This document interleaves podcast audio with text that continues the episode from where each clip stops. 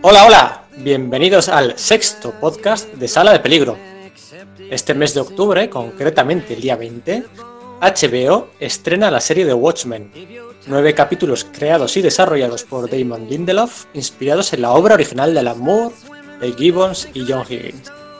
No se trata de una adaptación literal, ojo, sino que está ambientada pues, en el futuro de la Watchmen original, lo que les sirve de excusa perfecta para que, bueno, aparezcan algunos personajes de aquella obra, otros tantos nuevos, alguna sorpresa que todavía tienen guardada bajo llave. Y bueno, de hecho, se han tomado tan en serio lo de hacer una visión del futuro de Watchmen, que en esta serie Robert Redford se interpretará a sí mismo como presidente de Estados Unidos. Algo que quien haya leído Watchmen sabrá que sugería en la ultimísima página.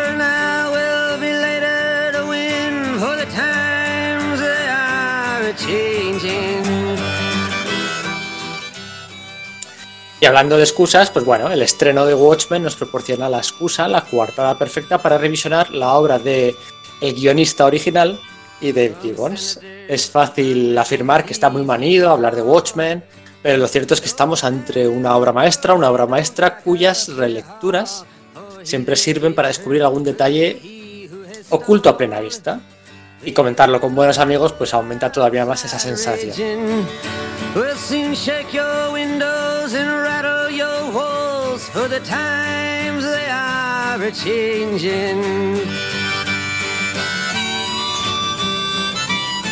Así que allá vamos. Vamos a hablar de Watchmen. eh, vamos a hablar también, obviamente, de la película de Zack Snyder. Y brevemente de la secuela temática, ¿no? Todavía en curso por parte de DC Comics. Ya sabéis, hablo por supuestísimo de Doomsday Clock, la obra de 12 números de Jeff Jones y Gary Frank, que también interpreta el futuro de Watchmen y su unión con el universo de DC. Todavía hay muchos cabos sueltos. Queda un número, ha sufrido muchísimos retrasos, pero el duodécimo y último número ya se puede pedir en el previews de diciembre. Como sabéis, en los podcasts de Sala de Peligro recomendamos y sugerimos que hagáis vuestra compra de previews siempre a través de Radar Comics, a través de la página web de Radar Comics. Desde hoy hasta el 23, 24, cuando cierran el previews, hasta el día 23, 24 de este mes, podéis comprar en Radar Comics todos los TVOs que se publicarán en USA en diciembre. Toda vuestra compra de previews en Radar Comics sin intermediarios, de forma súper sencilla, su página web. eh, y además, en esta ocasión, por haber empezado a escuchar este podcast de Sala de Peligro, podéis disfrutar de un descuento 5% en todo el material comprado. Todo.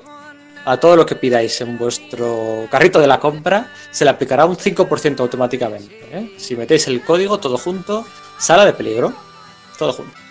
Ahí mismo veréis cómo se os aplica ese 5%. ¿eh? en la página web de Radarcom.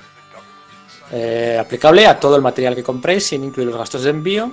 Y recordad que por compras superiores a 50 euros nos cobran los gastos de envío, así que podéis pedir también ya de paso pues el último número de Tom King en Batman, el primero del Escuadrón Suicida de Tom Taylor y Bruno Redondo, la Legión de Superhéroes de Bendis, el Lois Lane de Greg Rucka, el Jimmy Olsen de Matt Fraction. Desde está en un momento estupendo ahora mismo y hay que aprovechar. The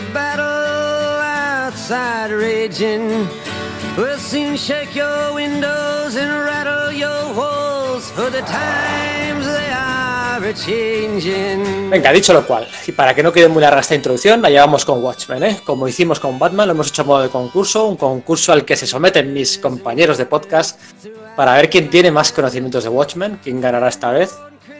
No es más que una excusa para tocar varios puntos de esta obra maestra inabarcable, ¿no?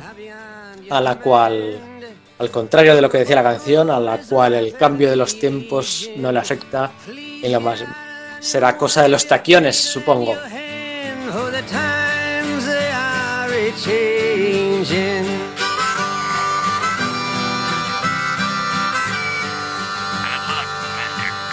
Mi nombre es Pedro Monge, bienvenidos a un nuevo podcast de Sala de Peligro y esperamos que sobreviváis a la experiencia. Wherever uh, you roam and admit that the waters around you have grown and accept it that soon you'll be drenched to the bone. If your time to you is worth saving, then you better start swimming or you'll sink like a stone. For the times they are a changing.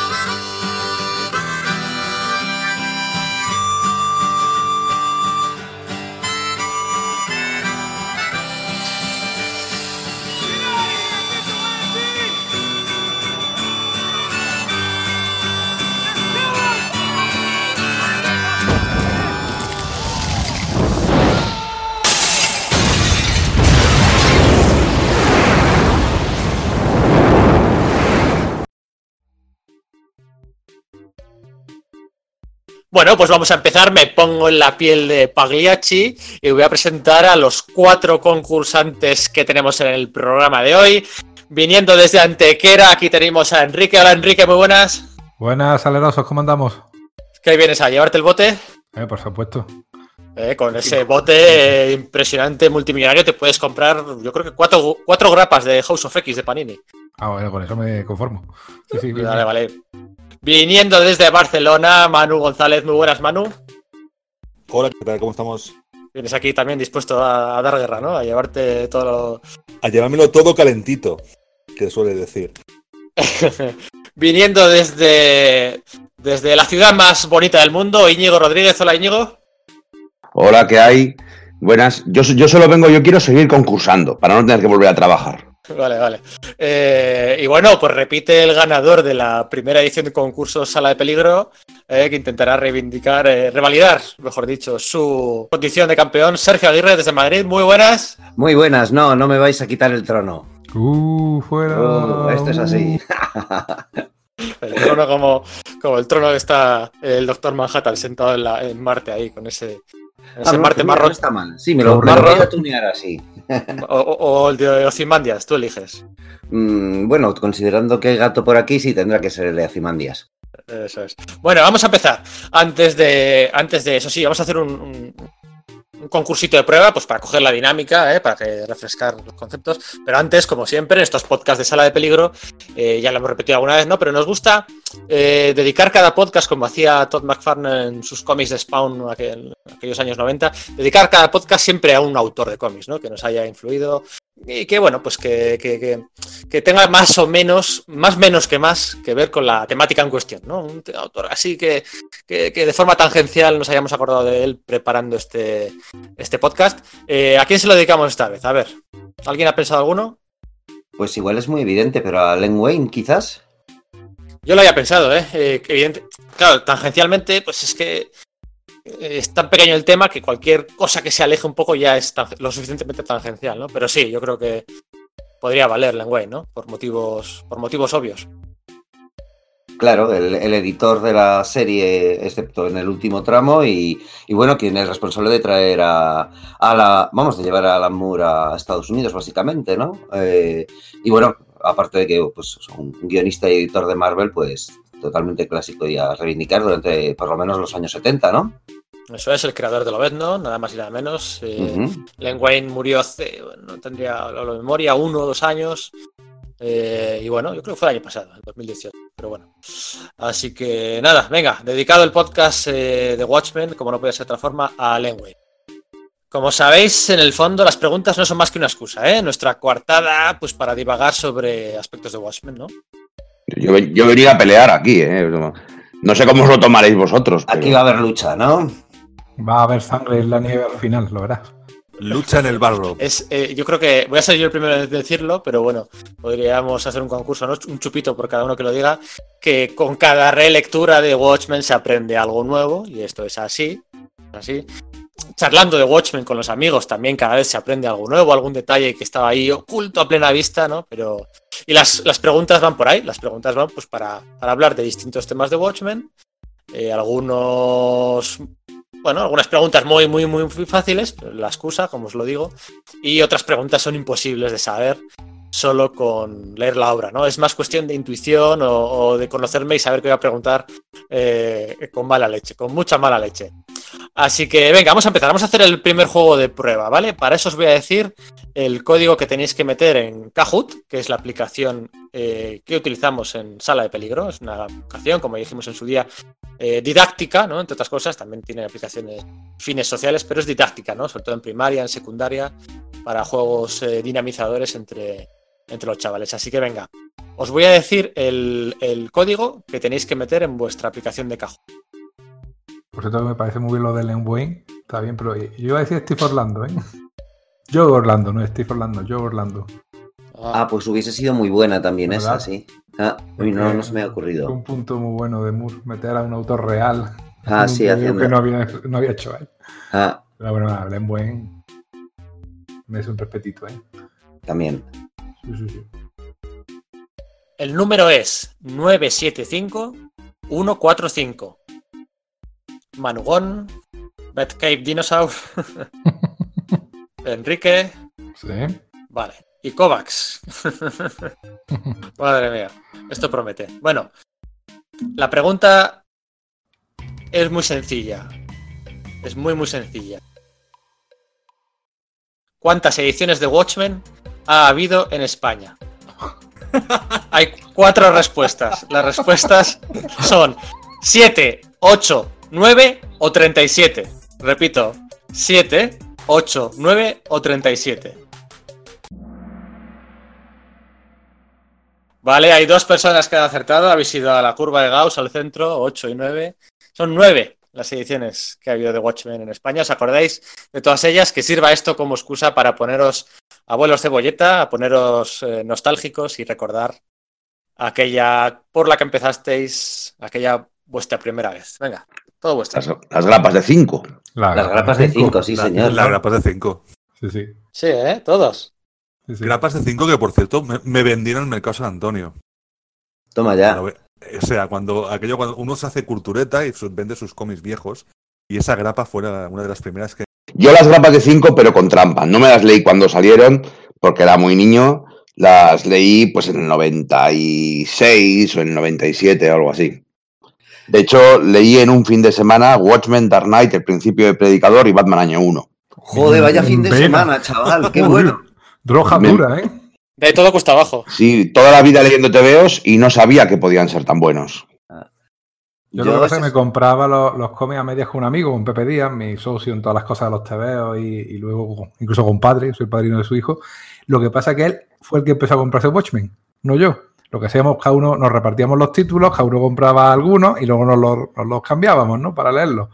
Y él no le hice muchas gracias, yo se los compré a él y yo me los quedé, luego ya se arrepintió. Pero, pero fue así. La verdad que a mí me gustó más que a él eh, en aquella época, que éramos bastante chicos. Y, vamos, eso de comprarlo semana a semanita, esos tebeillos, ese, ese diseño gráfico, aquello era algo distinto, ¿eh? No era mortadelo ni, ni nada por el estilo. Sí, a mí me pasó algo por el estilo, no fue algo planificado, pero el número uno se lo compró un compañero del colegio y a mí me flipó, me lo dejó, nos, nos solíamos dejar TVOs y tal, y, a mí me flipó. Y ya el número dos ya me lo compré, además que como que recuerdo un poco, igual no todos, pero la mayoría de las de los sitios y las veces eh, en las que compré la- esas grapas, ¿no? Recuerdo el, el número dos me lo compré en una estación de tren, en un que era niño, ¿no? Y viajaba con mis padres ahí a, pues, Sí. en un- en coche cama de estos, ¿no? De, y, y otro, pues eso, con en casa de mis abuelos, no sé qué. Y, y bueno, luego, es, o sea, sí, claro, tuve ahí las, las grapas, pero luego me volví a comprar los retapados, porque me faltaban algunos Sergio, números y ¿Qué tardé edad, qué edad- qué edad tenías cuando leíste el número 2? El número 2 que debía tener yo, pues 13 años quizás, algo así. Bueno, 13. Vale, vale. Es que. Eh, quiero decir que es un TVO que con 10 años, pues eso, el comediante disparando a la embarazada, pues no es. Sí, sí, sí, vamos, a mí me dejó flipado igualmente. No sé si tendría 13 o 12 por ahí, yo creo que estaba todavía en el colegio, y jus- pero justo antes de, de entrar en el instituto y, vamos, eh, me dejó flipado, me dejó muy, muy, muy flipado, no era para nada eh, lo que esperaba. No sé, o sea, ya el primer número era raro, pero el segundo era como, ¿qué, qué, qué narices estoy leyendo? Y pero vamos, me encantó, me encantó. Para mí el segundo, con algunas cosas del sexto, es eh, bueno, el culmen de el culmen de todo lo que he, ido en- he leído en mi vida. Eh. No solo de Watchmen, sino que el, el dos tiene unas trans- el segundo tiene unas transiciones guapísimas. Yo me leí Watchmen, me lo prestó mi profesora de filosofía, eh, las grapas de 5 que tenía, sería, tendría que ser el año 2001, que es cuando estaba haciendo yo primero de bachiller. Y me dejó, tendría yo pues 10 15 o 16. Y me dejó Watchmen y me dejó Dark Knight. Decía que era de su hermano, no sé hasta qué punto es verdad. Pero aquella profesora de filosofía, Trini, eh, se llamaba, que además nos puso, nos puso Matrix en clase, que me parecía muy propio llamándose ya Trini. Sí, y, claro. y dis- y disfruté mucho, disfruté mucho de Watchmen y pasaron pues tranquilamente 10, 12 años hasta que lo volví a leer y desde entonces una vez al año. Desde entonces una vez al año es una forma de hablar, pero desde entonces cae, cae siempre, ¿no? Cae cada 12 meses, 24 meses, me vuelvo a leer Watchmen porque aprendo siempre cosas nuevas. Em, ¿Sabríais decirme todas las ediciones que ha habido en España de 5? Todas. A ver, yo creo que después de las grapas, 5 también te saca un, un tomo recopilatorio, ¿verdad? No me suena. No, no, no, 5 no sacó ningún No, solo, solo saco las grapas, creo yo. ¿eh? La Vale, grapa es no, el no. 87. Saldrían retapado. Sí, no, los retapados sé que los tengo, que fueron dos, ¿no? Pero creía, creí, va, va, estaré confundido, que, que había el- que la traducción del, del retapado, del- vamos, del, del tomo que este de la discordia. Salieron aquellos recopilatorios de Glenat con las portadas que había hecho Sí. Dave Gibbons para la edición Eso es, francesa. Ujú. Estamos hablando ya del 93-94. O sea, Ujú. fíjate, las, prim- las Sí, que no, que no los acabaron, que llegaron solo a la mitad de la obra. Eso es, eso es. Tiene tela. La primera vez en el 87 se publicaron en España, con 5, Ujú. con Sergi Gras. Sí, pues mira, sí, 13 años. Tendría. Pues salía de dos, 2000 de norma, ¿no? Eso es. Luego ya para el primer tomo recopilatorio de Watchmen completo, hay que viajar hasta el año 2000. El tomo aquel de Norma, el año 2000. O sea, es alucinante. O sea, es... Vale, vale, vale. Esa tiene una traducción regulera, ¿eh? Bastante regulera. Yo creo que es imposible traducir bien a Rosarch. Sí, de hecho en la de 5 se nota un montón que empiezan traduciéndolos, traduciéndole con una dinámica y a mitad de la obra empiezan a cambiarle. Hmm, Sí, sí. Y bueno, la de Norma es, eh, para mí no es la mejor eh, con diferencia. Y luego ya tenemos que viajar al, al Tochal, ¿no? Al- al Absolute. aquel- Sí. al Absolute aquel de, de 2007, Planeta. De Planeta, que salió en varias, varias ediciones. Le cambiaron la edición en la segunda. Para mi, gusto, para mi gusto es el que tiene la mejor traducción. Sí, la traducción de Raúl Sastre ahí funciona muy bien. Y luego ya, Planeta solo sacó esta en 2007. Ya viajamos a 2014 para la primera edición de CC. Todas las, las demás ediciones que ha habido desde entonces son cinco las que ha sacado de CC. Eh, primero en rústica, luego en en el formato deluxe aquel gigante, las grapas que sacaron en aquel cofre en 2017 y el tomo con la edición 30 aniversario con la portada blanca. Lo de las grapas con el cofre aquel tan finito no fue un buen movimiento, ¿eh? Yo creo que por un eurillo más le ponen un, un tomito más gordo, una, una carpetita más gorda y vamos, yo me lo hubiera comprado, ¿eh? Yo de hecho creo que lo que tengo, eh, no estoy muy seguro de lo que voy a decir, ¿vale? Pero yo tengo una edición que creo que es en la que se basaron ECC para hacer esta. Pero la edición que yo tengo es un cartón más rígido y cada número viene encuadernado en, en tapa dura, en cartón, ¿eh? Ah. Y para mí ahora mismo es mi, mi edición definitiva de Watchmen porque puedo leerme cada número por separado, pero es en, en tapa dura y, y tal, y es súper chulo. Y, y me da la impresión de que, o sea, por el, por el diseño gráfico del asunto, diría que es esa misma. Pero eso, en la DCC fue un cartón blando y, y en las grapas. Yo, yo solo tengo el Absolute. ¿eh? Yo el Absolute sí también lo tengo. pues, Yo creo que sí que lo tengo en, esa- en esas tres ediciones. Las, las grapas de 5 pues son los típicos TVOs que prestas a un amigo con el que pierdes contacto, así que el- las tengo en, en los retapados de 5 y luego es el Absolute y, y esta que de la que os hablo. Yo tengo la primera de norma y la primera de planeta. Yo tengo la grapa de 5, tengo un TPB de tapa blanda americano y otro en japonés, que es que lo vi cuando ¿En estuve allí y me lo tengo que traer. ya, sí. Sí, sí, sí, sí. ya, ¿Y qué tal está? ¿Es Sword ¿Qué tal está la traducción? Está muy bien, a Rochas lo clavan, ¿eh? Le ponen así Son- los kanji muy, Claro, son, son haikus, ¿no? Lo que, lo que, lo que recita. Rocha Rosa, Mifune sería. ¿no?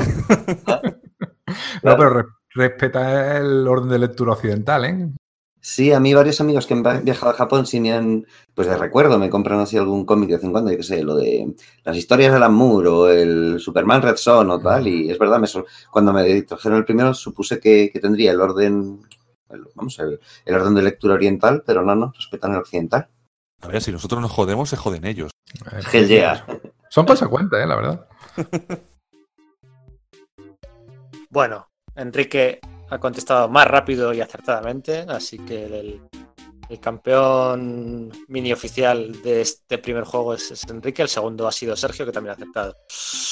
Venga, vamos al, vamos al lío, ¿vale? Tenéis que salir de ahí y os voy a pasar, eh, bueno, ya Manu, que no haya estado, por ejemplo, en el de en el del Batman Day, que hicimos un concurso, pues ya habrá pillado la dinámica. Y ahora vamos a empezar, sí, sí o sí, con el concurso oficial, ¿vale? Vamos a empezar. La primera pregunta es jodida. De las 388 páginas de Watchmen, ¿cuántas tienen el formato de 3x3 viñetas? 135, 212, 257, 304. 135, 212, 257 o 304. De 388. Qué fácil, qué fácil pregunta. Madre mía. No habéis acertado ninguno. Pero ni uno. He hecho ahí ¿Qué mi, estimación. Todos hemos dicho 304, ¿verdad? Sí. no, yo he puesto la, la anterior, no sé. Do- dos habéis dicho 304, bueno, de 388, ¿no? Pues 300, en tres cuartos, digamos. Parece, ¿no? Siempre se habla, ¿no? Del 3x3. Ujú. Pues no, de 388 páginas de Watchmen, solo 135, solo 135 eh, tienen la cuadrícula de 3x3, lo que son la... Bueno, Sí, la, percepción, ¿no? Sí. Ahora estoy recordando el número 12, que salen con muchos splash plays de lo que Sí. sería el pulpo gigante. Con lo cual, claro, estábamos pensando siempre en el, se- en el, en el 3x3 y, de- y justamente al final rompe con esa dinámica y te presenta como 10 páginas de, de splash play. Es verdad, sí. o eso, la- el famoso número simétrico, ¿no? Claro, el, el centro de, de ese número también es otra la splash page, aunque eso es. O, No, pero además hay un montón de viñetas que son dos eh, unidas, las pone. Sí. Entonces, eso, claro, eso rompe. El- está basado siempre en el 3x3, porque lo que hace es ir uniendo viñetas según le, le conviene, pero luego es verdad que puro, puro, como ha dicho Pedro, no hay tanta, ¿eh? Empieza a ojear esto y dices tú, eh, pues verdad. Son muchas veces los críticos y los divulgadores nos llenamos la boca hablando de las, bon- de las bondades de la cuadrícula del 3x3. Lo que sí que es cierto que, que Dave Gibbons lo borda, ¿no? Es eh, la, cua- la cuadrícula de 3x3 donde la viñeta central tiene todo el peso, ¿no? Sobre a la que se te va la vista, ¿no? Cada vez que giras la página se te va la vista, sí o no, a esa viñeta central. Para mí es la gran, es, es el gran, es el gran, gran baza para mí siempre ha sido de, de Sí, vamos, Alan es Moore que de un cómic. Eso es, Pero, pero el- sí, sí. eh, Alan Moore hizo un eh, cómic un poco de cachondándose de los superhéroes. A fin de cuentas, lo intentó hacer. O sea, carpetazo, cerrar la etapa de los superhéroes. Pero Dave Gibbons le dio un, un- un envoltorio de simultaneidad, de- con un montón de referencias eh, que se iban repitiendo a lo largo del cómic y, y- y efectos visuales muy, muy potentes que yo creo que él- es lo que hace Watchmen. Al principio, cuando eres pequeño, siempre entiendes Watchmen como si fueras un crío pequeño, en plan, oh, superhéroes, oh, qué guay, ¿no? Gua- Rochard, mira cómo mola, Rochard es un capullo integral. Eso es lo que descubrimos después. sí, Pero yo creo que Dave Gibbons es que, es que realmente, o sea, cuando ya te haces mayor y tienes una cierta edad, es cuando empiezas a despreciar eh, esos detalles eh, visuales y esa gran intencionalidad que tenía cuando hizo la obra. O sea, es que no se puede hacer una obra de Alan Moore y una obra de son los dos juntos, pero ostras, para mí la parte visual es la que realmente gana, realmente desde mi punto de vista, a la parte de... Sí, estoy, estoy de acuerdo. Para que hagáis una idea, y os, os dejo charlar, se distribuyen de la siguiente manera, son grapas de 28 páginas, más o menos, menos la primera y la última. Eh, y son así, 9 en el primero, 11, 10, 8, bajan el número 4, 14 de 28 en el quinto, evidentemente es un número par, 21 de 28 en el sexto, es el que más páginas de 3x3 tiene, el, número, el fantástico número 6. Eh, 15 en el 7, eh, 11 en el octavo y en el noveno, 12 en el décimo, solo 9 en el 11 y en el último, como decía Manu, después de esas eh, planchas XXL eh, splash pages del principio, pues claro, solo hay 4 de 3x3 en las 32 páginas del cómic. De hecho, funcionan también esas splash pages precisamente porque tu mente no se las espera ninguna. sí, por contraste, ¿no? Sí, Bueno, la verdad es que eh, he estado oyendo esos números y tampoco le veo que siendo Moore podría ser eh, ninguna relación a los números. O sea, que está hecho porque le convenía narrativamente hacerlo así. Pero digo, ya que estaba diciendo, digo, está ahí la sucesión de Fibonacci, que no es de broma, ¿vale? Porque Fibonacci, es ver- Fibonacci de verdad, ¿vale? Y, Vemos pero no, no, no, Illuminati para y nada. Fibonacci en todos lados, ¿eh? en todos sitios vemos Fibonacci. De todas formas, eh, sí hay mucho de números en, en Watchmen. Watchmen es una obra muy, muy marcada, con unas reglas muy rígidas, no solamente el 3x3. Eh, en Watchmen, como mucho, hay unas 210 por ahí alrededor de palabras por página.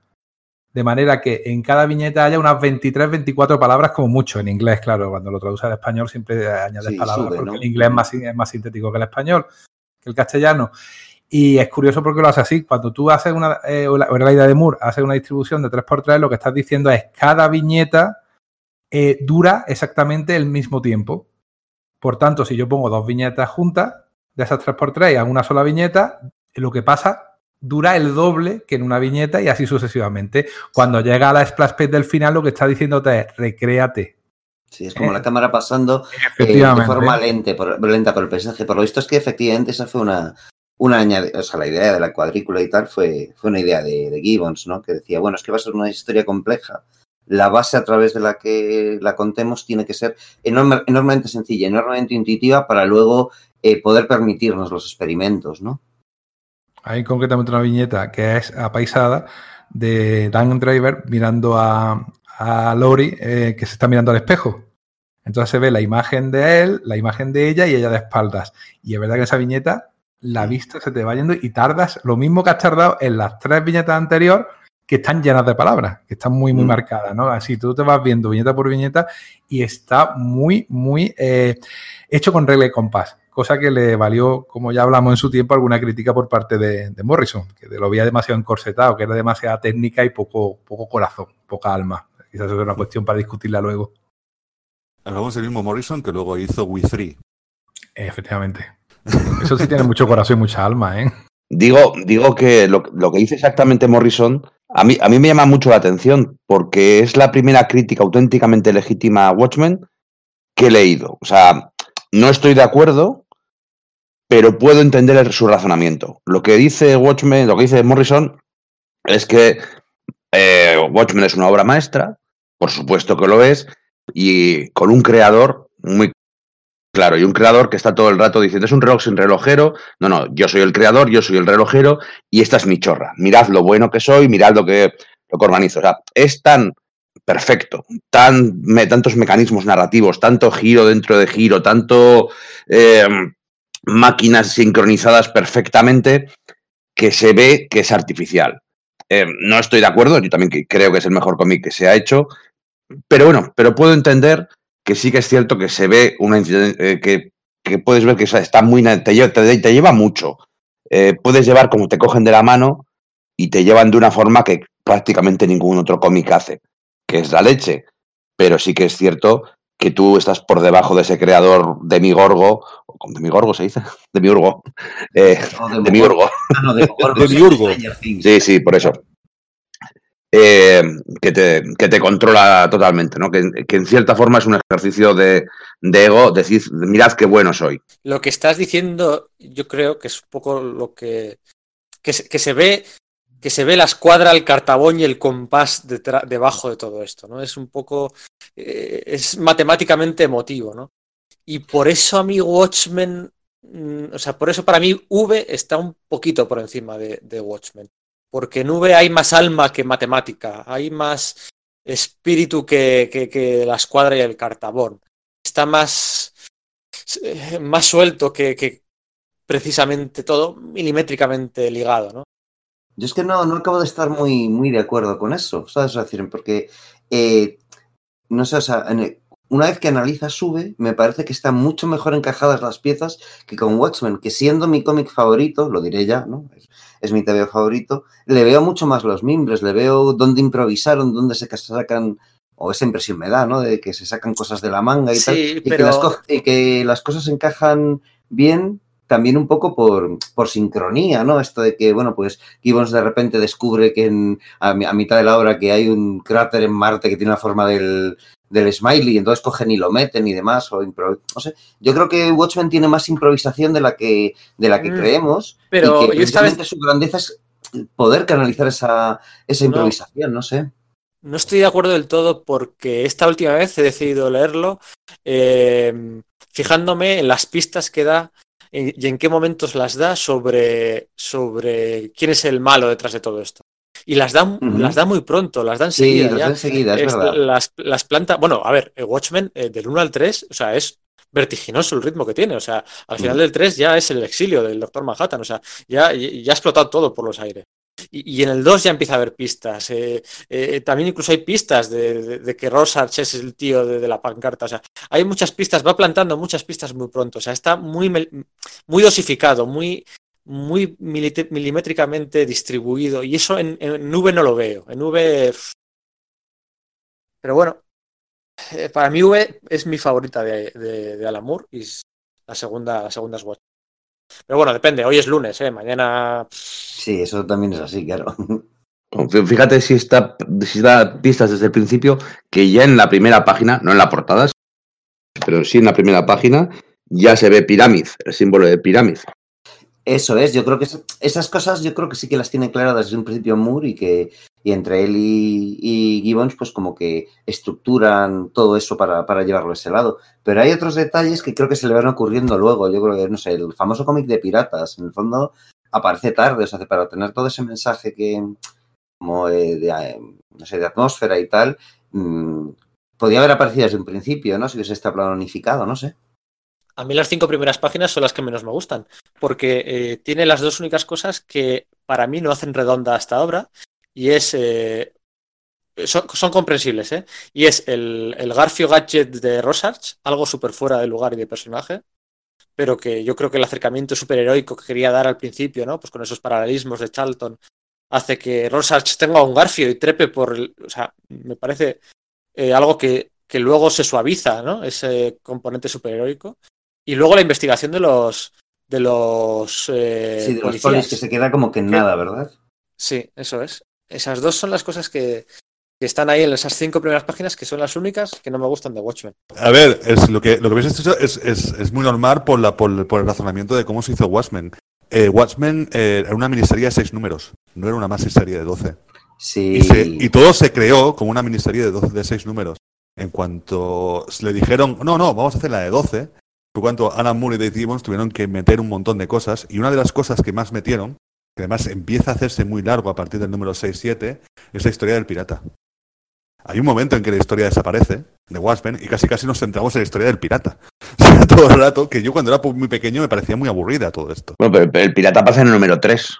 Sí, el número 3, pero es muy pequeñito. Luego empieza a hacerse mucho más largo. ¿Sabes lo que te decir? Hay un momento en que en- mientras Rochard está hablando, eh, también me parece casi todo lo demás es lo del pirata, que está el niño, el niño que está este, Sí, en el kiosco. en el kiosco. La historia del pirata en un principio no estaba. Y tampoco estaba de la historia de Rochard muy desarrollada. Estaba todo desarrollado, era quién era el malo. Y eso se nota mucho, que acaban seis números. Sí, es que, la cosa se va alargando, de hecho, se va que- alargando. lo- Y yo creo que los splash page fueron también por eso, porque tenían que alargarlo de alguna manera.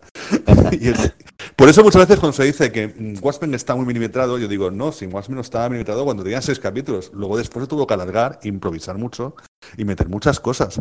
El propio Gibbons lo dice, ¿eh? O sea, el propio Gibbons cuenta que, que claro, ellos digamos que, que al final se, se les queda una estructura en la que un número, el impar, suele ser de, de avance de trama y el par, el que va en medio entre el, impar y el, y el siguiente impar, suele ser des- desarrollo de personaje porque fue como, bu- bueno, algo tenemos que hacer, ¿no?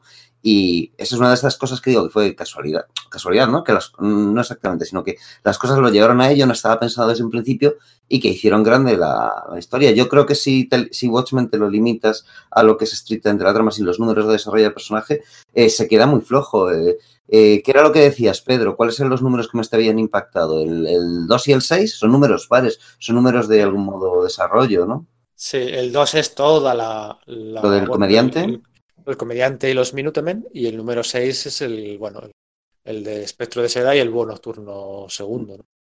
Eh, y esos son los que a mí me fascinan. ¿no? El 6, no, el 6 es la historia de Rorschach. Sí, perdona, el, el Ah, vale, 6 vale, es el número de. El 6 es el número de la cárcel de Rosarch. El de la cárcel, sí. de la, Sí. de la que verdad, luego sí. habrá, de la que luego hablaré un poquito en una de las preguntas. No, el 6 no es el de la cárcel, el 6 cuando lo cogen. El- no, el el 5 ci- No, no. no, el el psicólogo. cinco es- Exactamente. eh, eso Sí, es. el 5 es aterradora simetría y el sexto el de la cárcel. El sexto es de la cárcel, sí, sí, sí. Y cuenta su No, origen. yo- además. Eso, no, yo, perdón, el que yo decía era el 7, ¿eh? el 7, el de, el de Dani. Ah, vale, vale, vale, vale. Es muy bonito, muy romántico. Sí. Sí, Y, Por decir algo, sí. sí. y- pero muy definitorio, de- muy, define muy bien lo que, lo que son los personajes de, de Watchmen, ¿no? De tanto los Minutemen como los Watchmen. Personajes todos rotos, psicópatas, misfits, gente fuera de, de la sociedad, este búho nocturno que no consigue empalmarse en su identidad civil y que tiene que ponerse el traje y salir a, a rescatar civiles para poder ponerse cachondo y follarse a la otra. Dice tanto de... eh, se visten porque se- es la única forma que tienen de excitarse, ¿no? Y, y pasaba también con los Minutemen, ¿no? Cuando- Que es una cosa. Sí, de hecho, Muy- Lauri y, y Dan, perdona que, que- que- que no paro de interrumpirte. no, no, digo que es una cosa muy Garcenis. O sea, seamos francos. Si Ah. fue hacer Garcenis, no estamos riendo. Es Garcenis antes de. Garcenis, ¿no? Pero lo que, lo que yo decía es que en el número uno, de hecho, en la- yo creo que es en la última página, precisamente Dan y Lauri hablan de eso, de un villano que tenían, que era el Capitán Masacre, que era sadomasoquista y que se vestía, se vestía para que estos le pegasen. Y que, y que de hecho, bueno, pues el buen nocturno, una vez que ya se lo sabía, fue, diciendo, eh, fue alejándose diciendo que no, que no te pego. Y ya cuentan eso de. Bueno, ¿y qué pasó con él? Pues nada, que se encontró con Rosas, con Rosas que le tiró por el hueco de un ascensor. Es que no hay ninguno que, que esté en su sano juicio. O sea, es la crítica que hace Moore al género de superhéroes y a los propios superhéroes, ¿no? Te pones el comediante chalado, eh, el doctor Manhattan eh, deshumanizado completamente, Sí, el buen nocturno, lo que decíamos. Espectro de Seda, fíjate, Espectro de Seda se, se lía primero con el doctor Manhattan y luego se lía con el buen nocturno. O sea, ¿qué te puede llevar a, a- a- qué carácter autodestructivo puedes tener para, para acercarte a esos dos personajes? De Rosarch ni hablamos. Es lo de, lo de la la tesis de Alan Moore, ¿no? De si los superhéroes existieran, pues serían unos colgados, serían unos desequilibrados, serían gente muy rara, porque ¿quién se pone eso? Lo que pasa es que luego la realidad se empeña en quitarle la razón, porque en nuestra realidad tenemos gente muy desequilibrada, gente muy chunga, y no existen superhéroes, ni han existido, ni nadie se ha puesto un traje para ir por ahí a darse de hostias. Eh, yo un poco de, lo que quiero hablar de Watchmen, con todo lo que digo que para mí es el mejor cómic que se ha hecho, eh, también hablar un poquitín de, las consecuencias que tuvo Watchmen. Porque hablábamos de que, de que Rorschach es un tarao, y es un tarao, es un, extrema, un tío de extrema derecha, súper loco, que parece que, sigue a los de libertad digital, con, esos, con los News Frontier, como se llamen, pero resulta que Alan Moore comete un error, le hace guay, tiene un diseño muy chulo y dice frases muy quedonas en la cárcel y lo que la, lo, que la gente se queda con ello es cómo mola este justiciero ultraviolento y como toda esa oscuridad se malentiende y, y, colabora para que todos los después imitadores pues acaben ensuciando el género y, y, llevándolo por un camino equivocado, ¿no? Si el, si el género se ha acabado, si después de Watchmen ya nada puede ser mejor, pues sigamos revolcándonos en el barro. Lo, por suerte salimos de aquello, pero, pero tuvo unos años muy complicados de los cuales Watchmen tuvo su parte de culpa. Y de hecho, al final de la obra, eh, lo, eh, Alan Moore lo, lo, profetiza cuando dice eh, Laurie y Dan que van a volver a la acción, cosa que de eso no se ha visto nada en, en, el reloj de la cuenta atrás, por cierto. Decía, voy a ponerme algo de cuero y una pistola. Sí, como, como su padre, ¿no? Como, efectivamente. pero era un poco el, hecho de que el comediante el tema es su padre. efectivamente, pero además mm. El complejo de letra que podía ya tener, porque al fin y al cabo lo que estaba buscando siempre esta, esta mujer era un padre. ¿eh? Cuando se va con Manhattan, cuando se va con, con Dan, está buscando una figura siempre paterna. La cuestión es que también estaba, aparte de esa lectura que hemos dicho de complejo de Electra, preconizando eh, hacia dónde iba el género en los, los siguientes años, ¿eh? cuero y pistolas. Yo, lo que pasa es que creo que Pedro estará de acuerdo conmigo, creo que alguna vez lo hemos hablado. Creo que esa posterior influencia en el cómic de superhéroes es. Watchmen tiene una parte de culpa, pero mucho menos de la que, suelen, de la que se le suele achacar. Y creo que en el fondo, el, tal y como fueron los resultados, la gente se fijó más en el Dark Knight de Miller que en, que en Rorschach, ¿no? Y lo de Rorschach que dices, Amy, sí. es que es totalmente cierto. Pero a mí me da la impresión de que es un error de cálculo de Moore, porque es como, bueno, eh, voy a hacer este, a este personaje, tiene que ser, eh, para mí es despreciable, ¿no? De, debe opinar él, dice, pero lo cierto es que de alguna forma estoy haciendo un, un homenaje a Steve Ditko aquí, entonces voy a tratar de no caricaturizarlo demasiado, de tratarlo con cierto respeto, porque sí que respeto a ese creador, y entonces genera ese, pues ese, ese, esa, ese sí, efecto sí, rebote, ¿no? Es, es, exactamente hecho, de, de eso, sí, de ¿no? hecho, en la, en la, película, de hecho, en la película, Rorschach sale todavía mucho más reforzado, porque tenemos menos acceso a sus pensamientos más sucios, a cómo habla de liberales, comunistas, intelectuales, homosexuales, como si fueran escoria o lo que sea, y solo le vemos dar hostias y quedar chulo. Alimañas. Sí, sí, sí. Eso es, que eso tenemos menos acceso y, y, y, de hecho la película se, rec se recrea mucho más en él haciendo cosas de héroes es quedarse sobre todo con el mensaje superficial. Sí, yo, sí, creo sí, que, yo creo que Íñigo, yo creo que Íñigo ha hecho bien, ¿no? Hay, hay, que enfocar el análisis de la figura, no tanto del espectro de seda y el búho nocturno, de la figura de Rosas, ¿no? que es el vigilante que, que todo el mundo intentó imitar, ¿no? Eh, por su. Es que, joder, me da rabia, pero lo voy a hacer ahora, porque luego hay una pregunta, pero que eh, igual la quito, pero hay una pregunta de la que quería eh, divagar para llegar aquí, ¿no? Y es que eh, todos sabemos que ese final de, de Watchmen está más o menos inspirado o coincide por taquiones, coincide con un capítulo de la serie de televisión de Más allá del límite, en la que también había una invasión alienígena, bla, bla, bla, bla. Y Len Wayne salió de la serie porque Alan Moore se negaba a cambiar el guion, se podían parecer demasiado, ¿no? Y yo creo que Alan Moore hizo muy bien en mantenerse en sus 13, porque en aquel momento, pues, eh, por taquiones podía parecer un plagio, porque coincidía mucho en el tiempo, pero al final el tiempo te distancia de eso.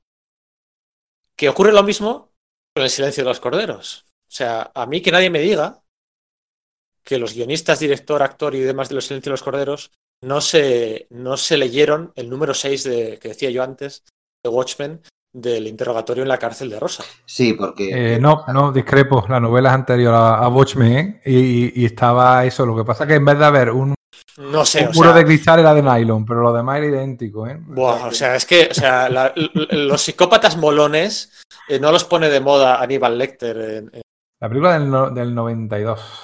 No, 91, la película, la, película en comienza- Lo que 92. pasa es que ya había habido una película adaptando otra novela.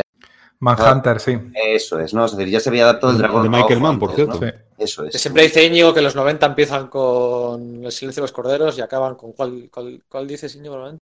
Con Matrix. Con Matrix. Con Matrix. eso, Bien visto. La frase de. Sí. Entonces, eh, claro, veníamos de una. Me voy a enrollar un poco, lo siento. Veníamos de una eh, Estados Unidos en los que.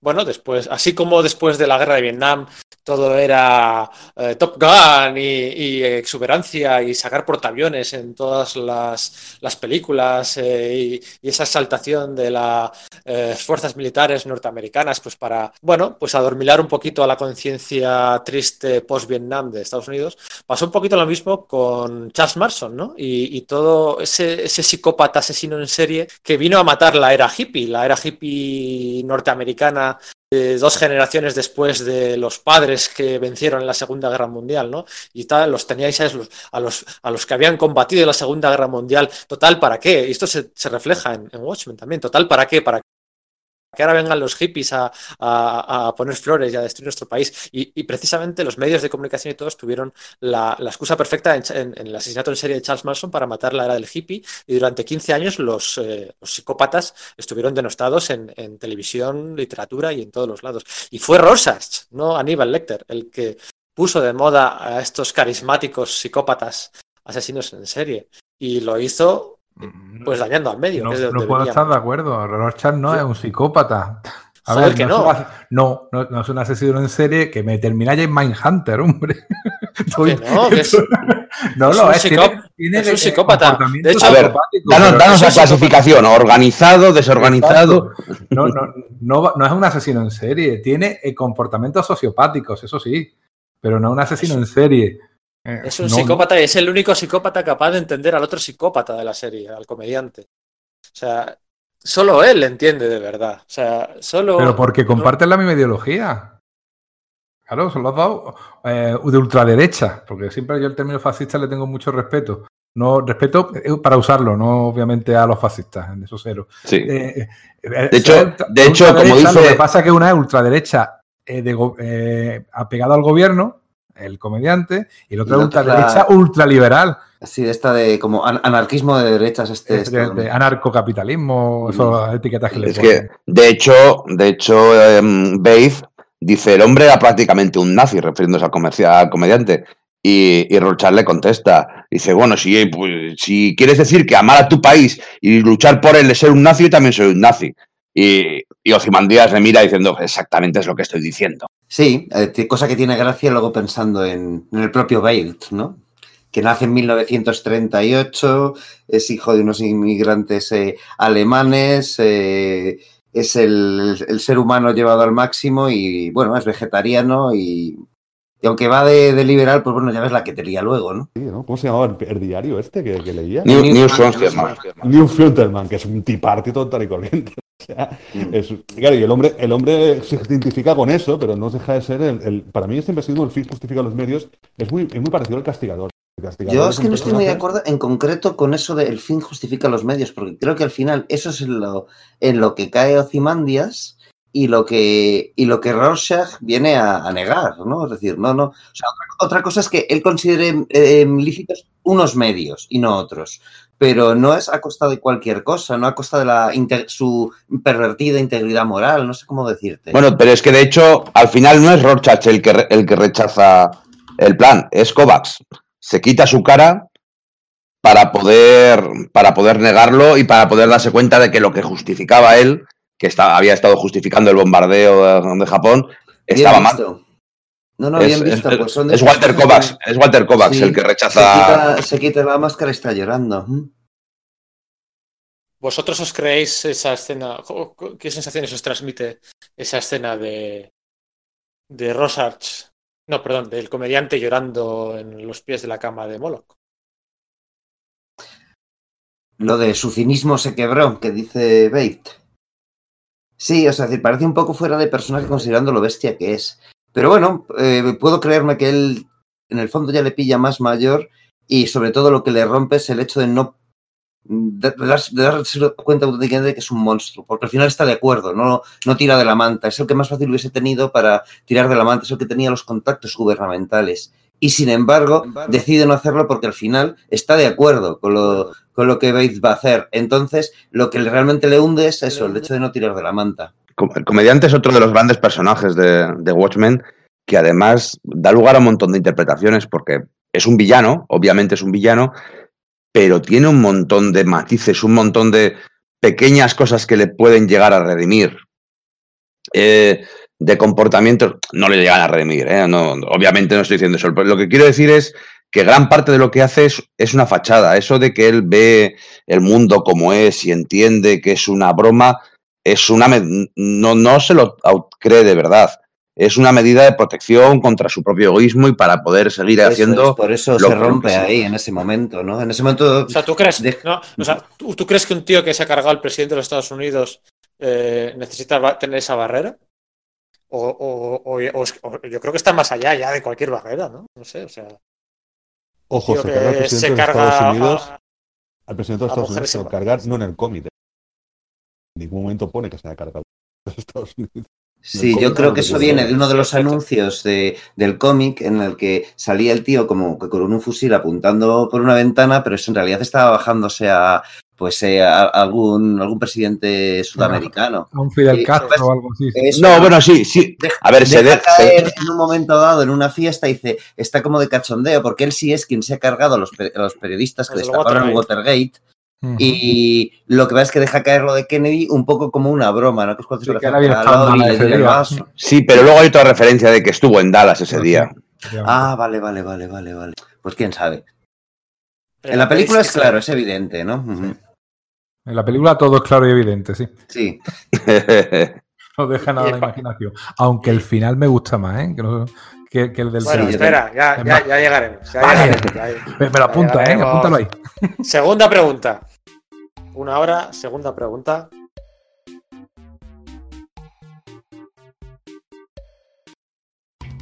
¿Cuál de estos personajes suprahumanos sin humanidad utilizó Moore antes? Miracleman, Swamp Thing, Doctor Manhattan o Supreme.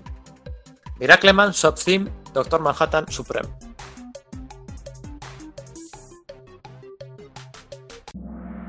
Muy bien. Bueno, pues efectivamente, Miracleman. Eh, Sergio, ¿lleva cuántos años llevas dándome la chapa para hablar de Miracleman? Pues no lo sé, pero to- todos los que haga falta.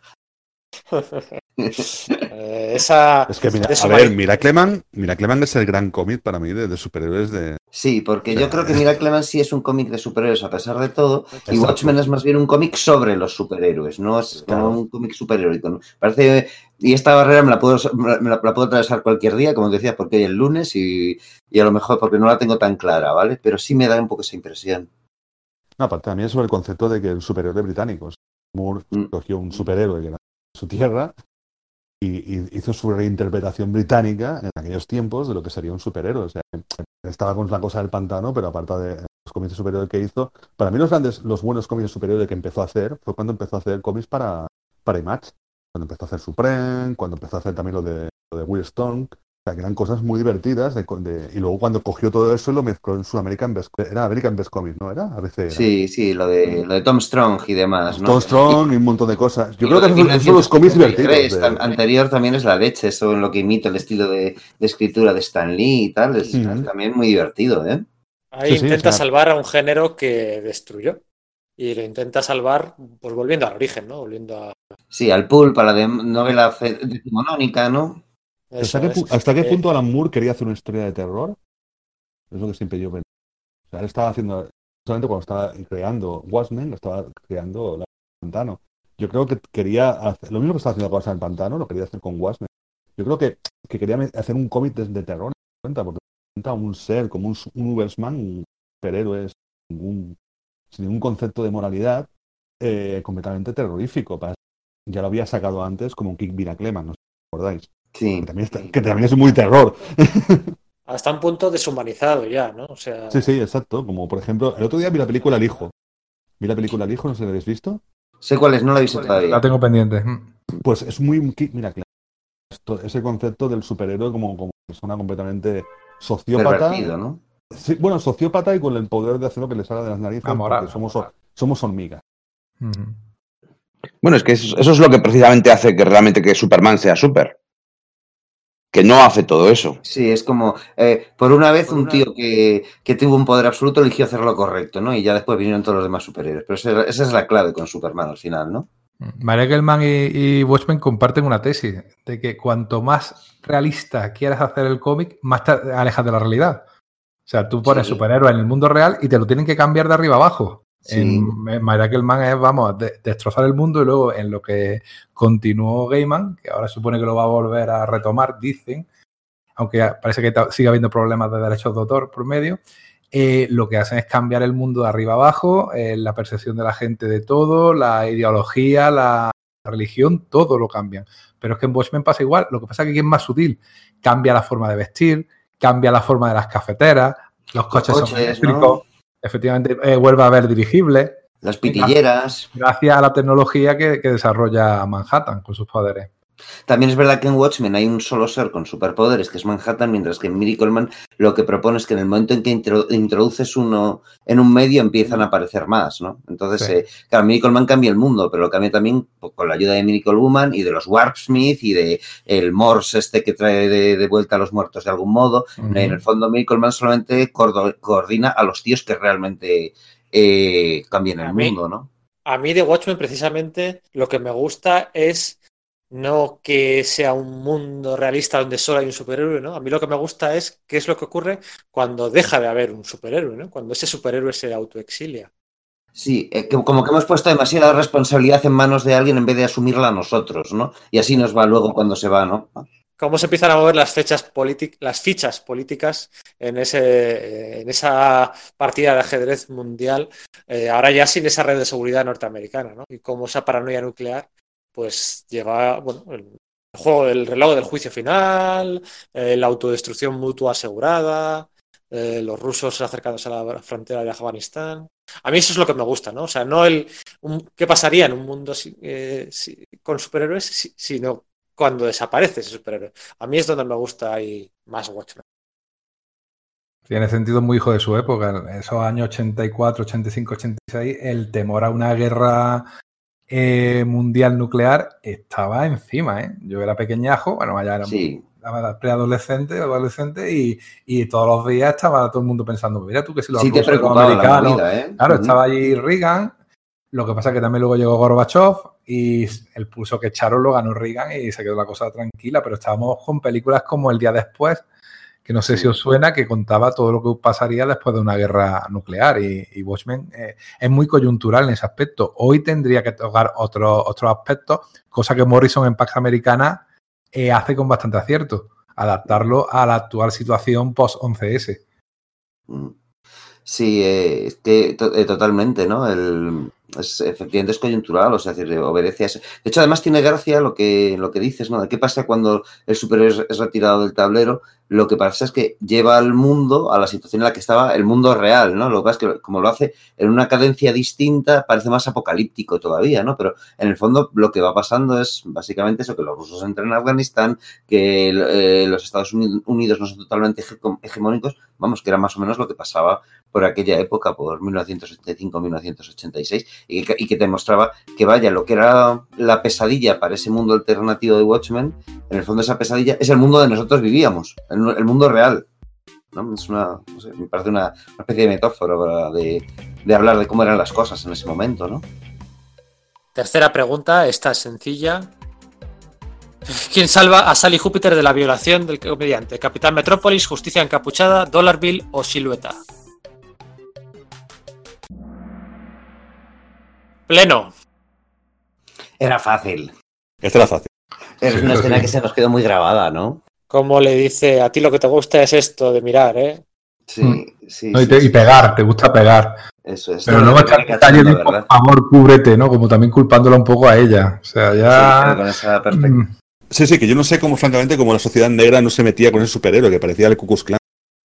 Es que de la idea original del personaje fue la que, la que utilizó luego Darwin Cook para, para Steel en, vamos, en The New Frontier. La idea original del personaje es que ese personaje, de haber dejado caer como que era negro, incluso que fuese el único personaje que tuviese algo de sobrenatural, que pudiese ser un tío resucitado, ¿no? Y lo que pasa es que no se, no se profundizó y- o se cambió de idea. En un principio el personaje iba a ser, eh, se iba a llamar Brother Midnight o algo por el estilo. Y el, como que dej- la idea era como dejar caer que sí, que quizás bajo la. A pesar de toda la historia esta del Rolf Miller, el, el, el forzudo este que salía en, eh, pues eso, en los anexos de después y tal, el concepto original era, ese- era un poco ese, ¿no? Un, un tío de color que había sido justiciado por el Ku Klux Klan. Yo recuerdo también, por ejemplo, el personaje de- del ahorcado, creo que de Curbusiet, también es muy, muy parecido. Sí, de Astro City, ¿verdad? Pues es muy parecido también. Sí, yo creo que las, las influencias de este vienen más bien porque al final Alan Moore, la idea original, cuando, cuando tuvo por primera digamos, la idea del, de Watchmen, no era para los personajes de Charlton, era para los de Archie, parece ser. Y entonces luego eso pues lo dejó y, reconvirtió la idea es para los personajes de Charlton.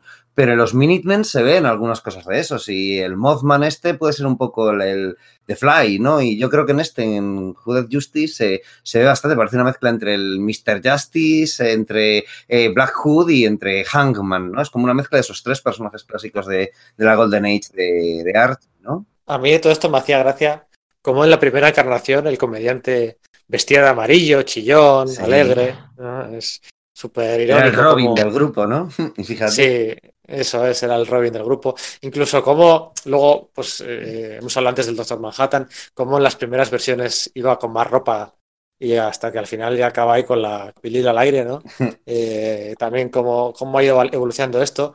Y sobre todo, estamos hablando de los años de la Segunda Guerra Mundial, ¿no? De también esa lectura metatextual al, al mundo del cómic, de cómo se le juzgaba, se le juzga y se le juzgaría a la madre de Espectro de Seda, ¿no? Por ese eh, no rechazo o no enfado con el comediante eh, que la había violado, ¿no? Es, es curioso también ahí esa...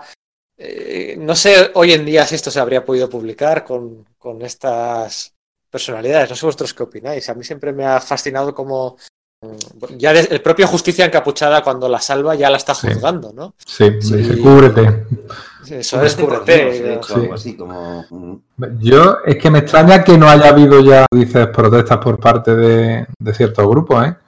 Yo creo que las ha habido, ¿eh? yo sí las oigo. O sea, sí, ¿no? oigo a gente poner muy a parir a, a, a- en Bueno, general la verdad a Alan Moore, ¿no? En Moore concreto- con el tema de las violaciones sí, es muy constante en su obra. Eso es. Y el personaje en concreto de, de Silk Spectre, tanto la, la madre como la hija, eh, yo conozco gente, tengo amigos míos que, que, que- que no comulgan para nada y tiene- tienen argumentos razonables también para ello, ¿eh? Como. Pero ya no es con la, ya no solo es con la violación, es eh, cómo la, la, la madre disfruta con las pilas de Tijuana que le dedican y le mandan Sí, sí, sí, sí. eh, aficionados anónimos. Cómo luego vuelve a quedar con su violador, ¿no? Como, ¿sabes? No sé. es. Sí, porque Lauri no, no es fruto de esa violación, no, no, es del, de la historia que tienen después cuando, cuando la madre está eh, ya casada con el Sí. agente. Eso es. Cuando se reencuentran. Sí. De hecho, el, el cómic sí que temporalmente podría haber espacio a una primera violación, en la película eh, no lo hay. O sea, la, la- tal como está rodada, no hay espacio para, Sí, para la, una, Mm. una la- violación, escena ¿no? esta Es- como de la primera cena aparece ya eh, la señora Yupesti que embarazada. sí, es, es conservadora todavía unidos en los Minutemen, ¿no? en ese sentido. Eh, quería hablar de, del- de la intro de Watchmen, ¿no? De- con la canción de Bob Dylan. Para hablar de silueta, lesbiana, se la quitan de en medio, casi no aparece en los cómics. Y que también quería para, para ver si habéis pillado el guiño inicial de, de la secuencia eh, en la que aparecen la primera vez, que- la, la primera vez que Zack Snyder eh, utilizó a Martha Wayne. Ah, que cuando el dúo nocturno está salvando a Bruce Wayne y a, a Martha y a, y a- Es- Coño, se me ha olvidado el nombre del padre de Batman. ¿Qué, qué clase Thomas. de friki soy? Thomas, Thomas. Me ha podido olvidar eso. Sí. Me retiro ahora mismo de esto. No, no, no, no, no puede Esto no sé si no sé si es algo que se sabe, pero en esa eh, intro de, de- de la película de Watchmen, eh, en el primer flashback que se muestra, o el segundo, no recuerdo si el primero eran los relojeros, en el primer número, en la primera escena se muestra a Búho Nocturno salvando a la salida del cine a Marta y a, y a Thomas Wayne del, del, Y para que sea más ladrón. evidente, te ponen de fondo la portada del, del Detective Comics número 27, si mal no recuerdo, ¿no? No, de Batman 1, de Batman 1 creo que Es de. Batman 1, vale. Sí. En vez de ponerte la- la- el cartel del zorro, te ponen el de Batman. ¿no? En este mundo en el que no hay superhéroes, alguien, el búho nocturno, pues hizo que uno de los mayores superhéroes, eh, extendiendo un poco la definición de lo que es Batman, pues no llegara a existir. ¿no? Y es un guiño que muy Zack Snyderdiano, que funciona bastante bien.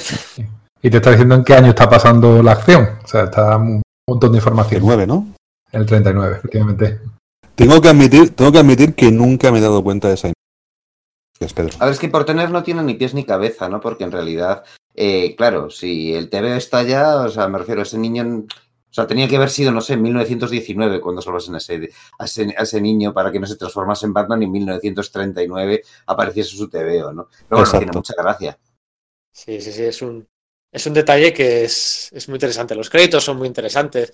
El momento en el que aparece Sally Júpiter como el policía que está al lado eh, hace así un el el cuello para, para mirar el canalillo. Sí, sí, sí. Como Lo entiendo, ¿eh? Sí, porque ese látex, ese cuero. Sí, sí, sí.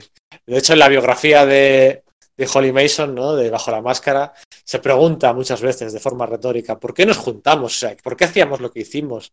Algunos era simplemente por fama y por eh, prostituir su imagen pública, otros por... ¿Por qué hicimos lo que hicimos? mm, Y no seré yo el que lo explique, pero ahora que hay mucha gente lanzando piedras a CC por la traducción en España del Doomsday Clock, ¿no? del día del reloj del juicio final, es obvio las razones por las que no se traduce Watchmen como los relojeros, ¿no? Porque se pierde la connotación. Si lo traduces como los, los vigilantes, pierdes la connotación de los relojeros. Pero sí que me gustaría que me hablarais de las otras connotaciones que tiene la palabra Minutemen. Sí, ¿no? Los Minutemen eran como una milicia que había en, eh, vamos, en los tiempos de la Norteamérica colonial, ¿no? Dispuesta, o sea, en plan de gente, pues, los civiles, ¿no? Que en el momento en que se cruzaban las fronteras o había algún problema con los indios o algo por el estilo, pues se juntaban eh, va- varios colonos de ahí armados para, para dar respuesta rápida al asunto antes de que viniese el ejército, ¿no? O algo así. Y de ahí viene precisamente el, el- la segunda enmienda de la Constitución americana, la del derecho a portar las armas, viene de estas ahí, milicias, efectivamente. Mm, De estas milicias que eran eh, gente normal y corriente, no eran del ejército, no eran policías, y eh, los americanos lo tienen eso muy a gala, lo de decir, yo puedo defender a mi país en cualquier momento porque me lo da el derecho a la Constitución y por eso puedo llevar pistolas. Siempre al final los que utilizan las pistolas sabemos que son los que son, pero la idea es esa. De hecho, hay- no sé si habéis visto la película de Witch. ¿Otros? Sí, la de la bruja, ¿no? Sí. Al principio, al principio cuando sale, sale la típica ciudad americana de la época, que era empalizadas y rodeada por, por una muralla. de- Y ahí estaban en la puerta, estaban los Minutemen, armados. Sí, un, po- un poco anterior a la época de, de la guerra civil americana, pero Exacto, se ve americana, pero ya, pero el concepto este ya de, de- sí. vivimos en un sitio súper salvaje en el cual tenemos que ir súper armados, porque evidentemente somos los puñeteros invasores y estamos echando a estos indios fuera de su Y como Es un ciudadano americano, pues, tengo todo el derecho a defenderme de la manera. A defenderme, exactamente. Poniéndome un, tra- poniéndome un traje y saltando por las azoteas, claro. Sí, el, el- el vigilantismo va en el ADN mismo de Norteamérica, ¿no? Que ahora si viene el rey de Inglaterra empieza a darte con el dedo. Claro. Eso es, Bueno, de hecho- de hecho, de- de- Simpson sobre eso, ¿no? Pues a un CS, Eso es. que francamente. Que... Sigue, sigue. No, no, eh, lo- yo creo que íbamos a decir lo mismo, ¿no? Como originalmente pues eh, se utilizó como movimiento de liberación y estaba formado precisamente por, por, por americanos de primera o segunda generación, o sea, estamos hablando de, de hace 300 años y, y más, igual tre- de 300, 350.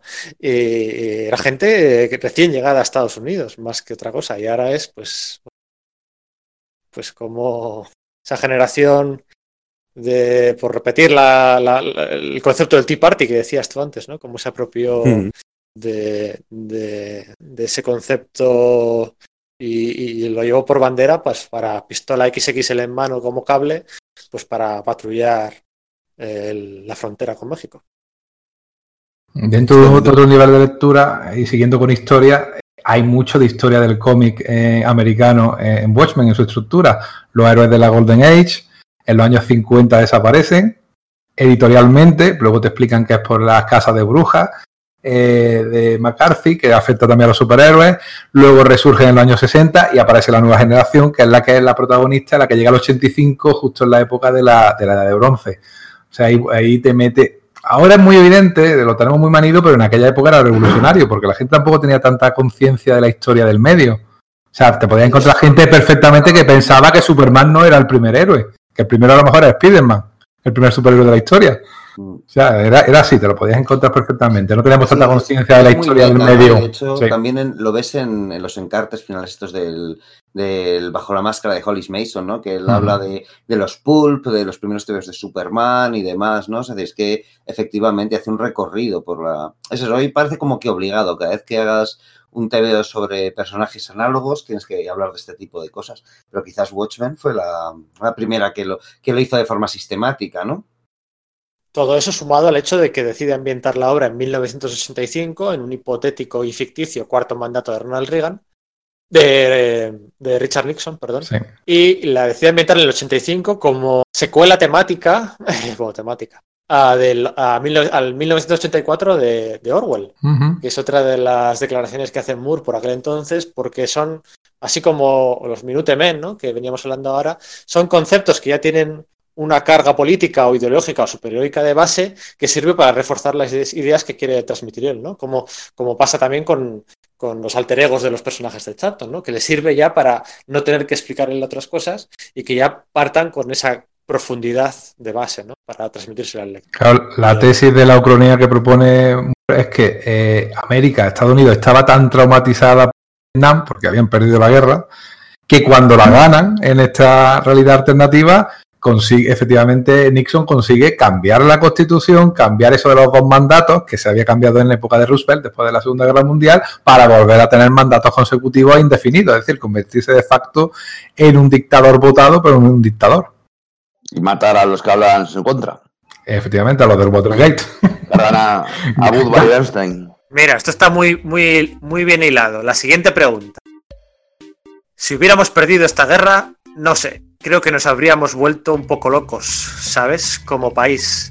¿Quién pronuncia esta frase? ¿El comediante, Richard Nixon, el senador King o el doctor Manhattan?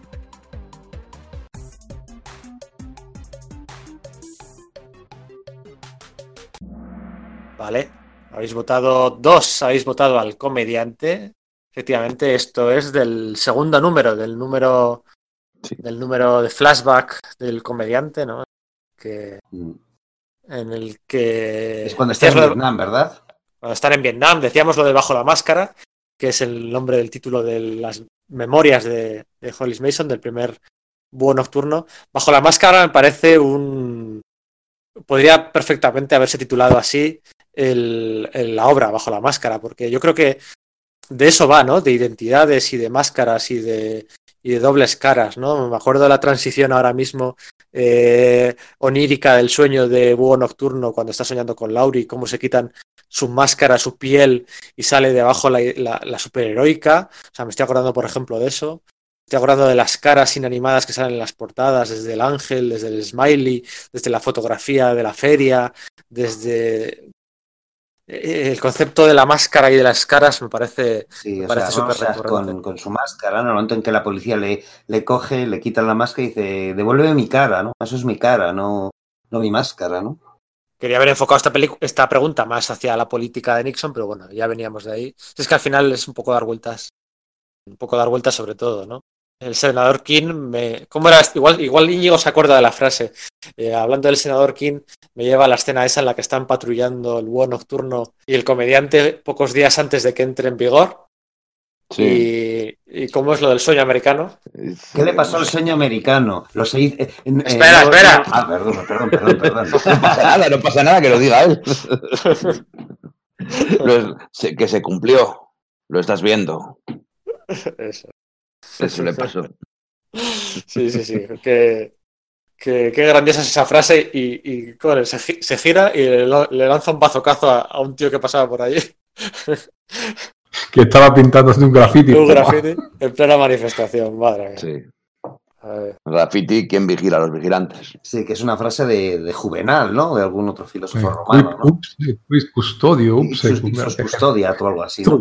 Sí. Yo, bueno, yo soy más pequeño que vosotros, no mucho más.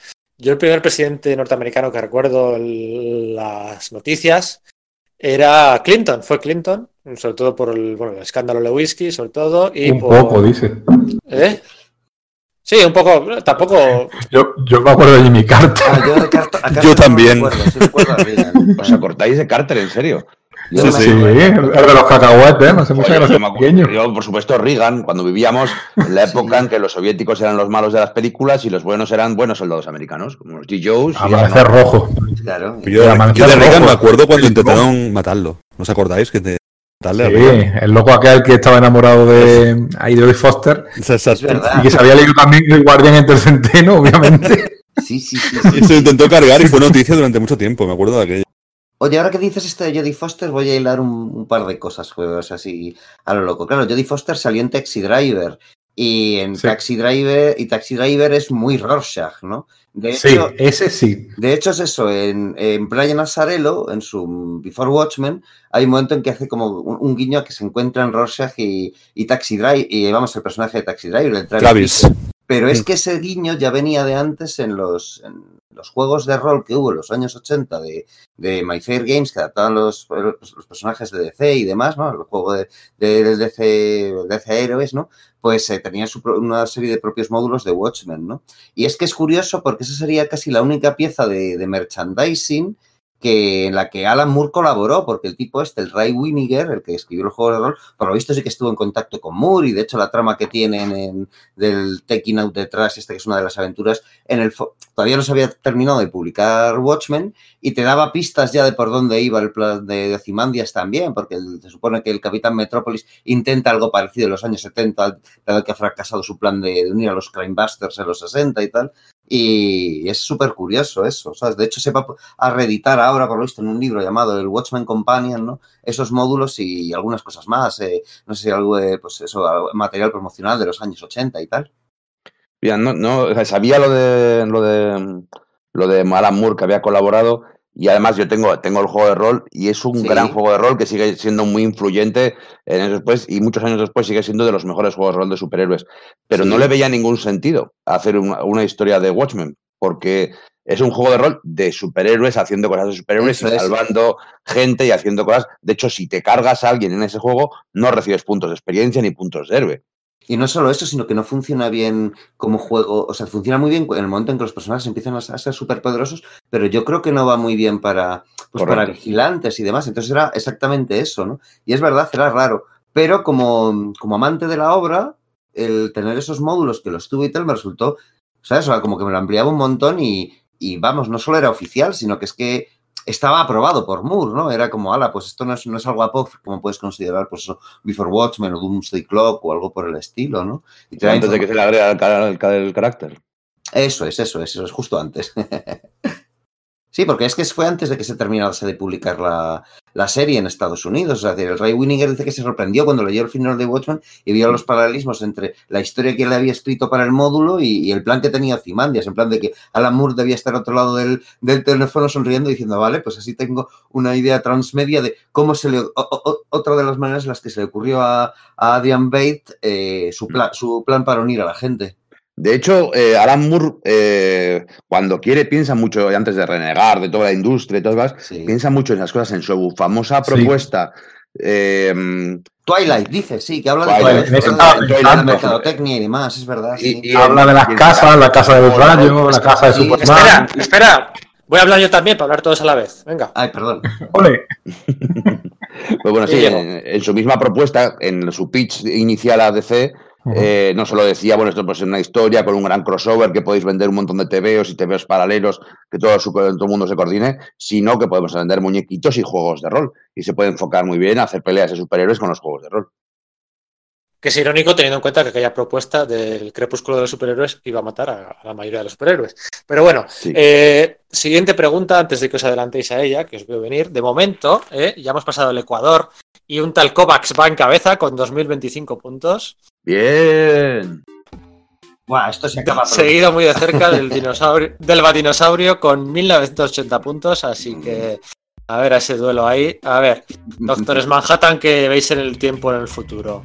¿Qué número sale por primera vez la frase Who Watched the Watchmen, el graffiti? ¿En el 1, en el 2, en el 3 o en el 4? ¿En el 1, en el 2, en el 3 o en el 4?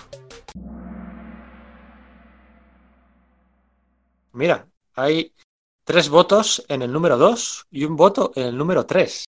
Pero el graffiti sale en la quinta o sexta página del número 1. Ya está ahí, me cago en la leche, me lo había perdido. Fin. Es otra de esas. Es de hecho Lo- cuando Roser va a infiltrarse en la base del Doctor Manhattan o algo así. Eh, pues mira, te lo voy a decir ahora. Es, creo que es al salir.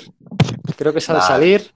Al salir. No. No, eh, No. el- el- cuando sale. No, es al salir. eh, Dan de la casa de Hollis de Mason. visitar a Hollis Mason. Ah, vale, vale, vale, vale. Cierto. Estoy visualizándola ahora, pero claro, yo no, no, sé, no tiene, no tiene mérito ahora. Sí, sí, está, graba, está pintado en, en, la, en la persiana del taller de reparaciones de Hollis. Eso es. Y además se ve incompleta. Sí, sí, es otro de los ejemplos de, de lo bueno, de lo redonda, ¿no? Que es eh, que es Watchmen.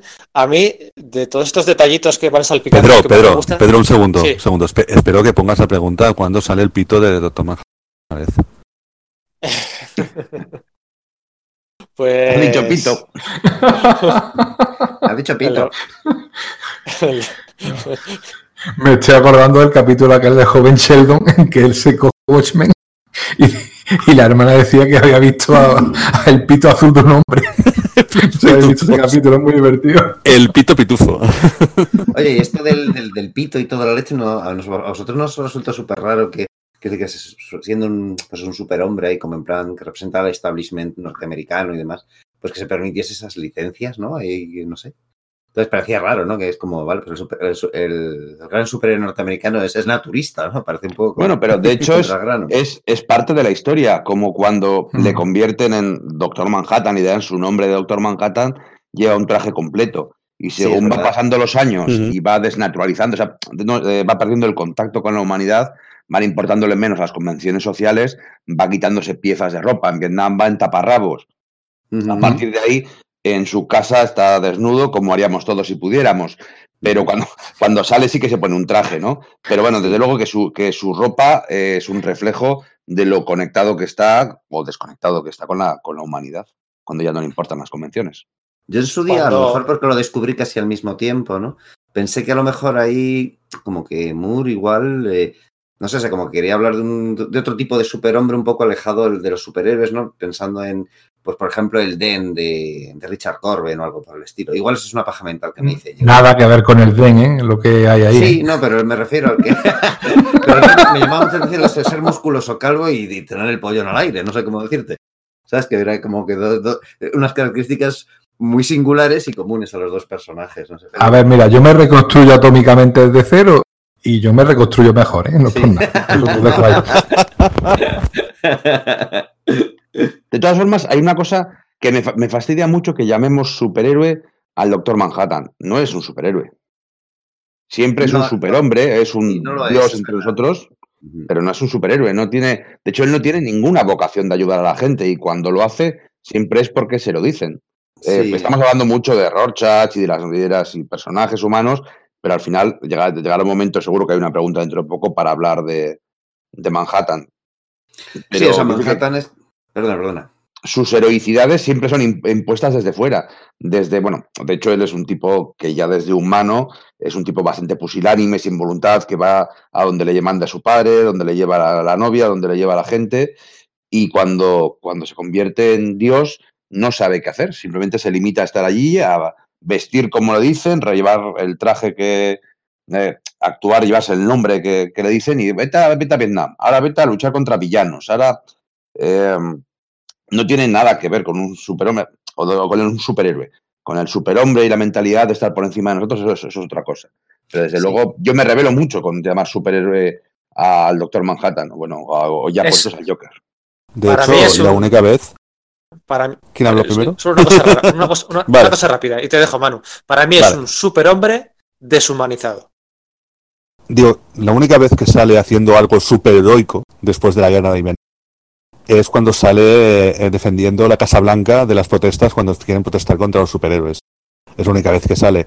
Después sale haciendo cosas científicas, pero poco más. O sea, en- realmente no, no, no sale, no, hace- no es un superhéroe como Sí, yo decía lo del superhéroe porque es, digamos, eh, es verdad, no lo es, o sea, del tirano, pero digamos que dentro de la ficción de ese mundo es como, como el gobierno trató de vendérselo a la opinión pública, ¿no? Efectivamente, no, no, no, no es un. De hecho, de hecho eh, es lo que tratan de venderles, porque voy a decirles eh, cómo le cambian la frase al, al científico, al jefe científico de la, Sí, de la Milton. Glass, ¿no? Él, él había dicho que el, eh, Dios existe y es americano y lo cambiaron por el superhéroe existe y es americano para que no fuera tan violento para el público. Tengo que decir que hay una cosa, hay un invento que hace que lo convierte en un superhéroe. Acaba con el petróleo. Hace una especie de energía limpia que es lo que alimentan los Eso también es muy de superhéroe. Bueno, Sí. de hecho, los superhéroes no cambian tanto el status quo por la propia definición del medio, porque si tienes una serie de TVOs que tienen que salir todos los meses dentro de una gran editorial, si te pones a cambiar el mundo en el que vives, vas a hacer que todos los TVOs de la misma editorial, que son otros, sus cua- otros 40 series, sean ya un mundo paralelo, no el nuestro. Por eso Red Richards no cambia el, universo Marvel de arriba a abajo, sino que sigue, se parece a, nuestro mundo, porque, porque se pierde, de hecho, eh, es, es ilógico que no lo cambie, pero, pero es, lo que, es lo que tiene. Por eso llevar las cosas hasta su última consecuencia, como hace en, en Watchmen y como hace en Miracleman, hace que el mundo no tenga absolutamente nada que ver con el nuestro y evita que pueda haber más series regulares, por decirlo así, alrededor. Se lo comenté antes, cuanto más verosímil lo creas hacer, a haber más te apartas del mundo tal y como lo conocemos. Porque las consecuencias de esos seres eh, te cambian todo de arriba abajo. Sí, a mí, por ejemplo, me sorprendió en esa, en esa línea, en, el universo DC Canon, ¿no? En, en, la, en la miniserie aquella de DC One Million, de la Liga de la Justicia de, de Grant Morrison, que Vandal Savage de- destruye Montevideo.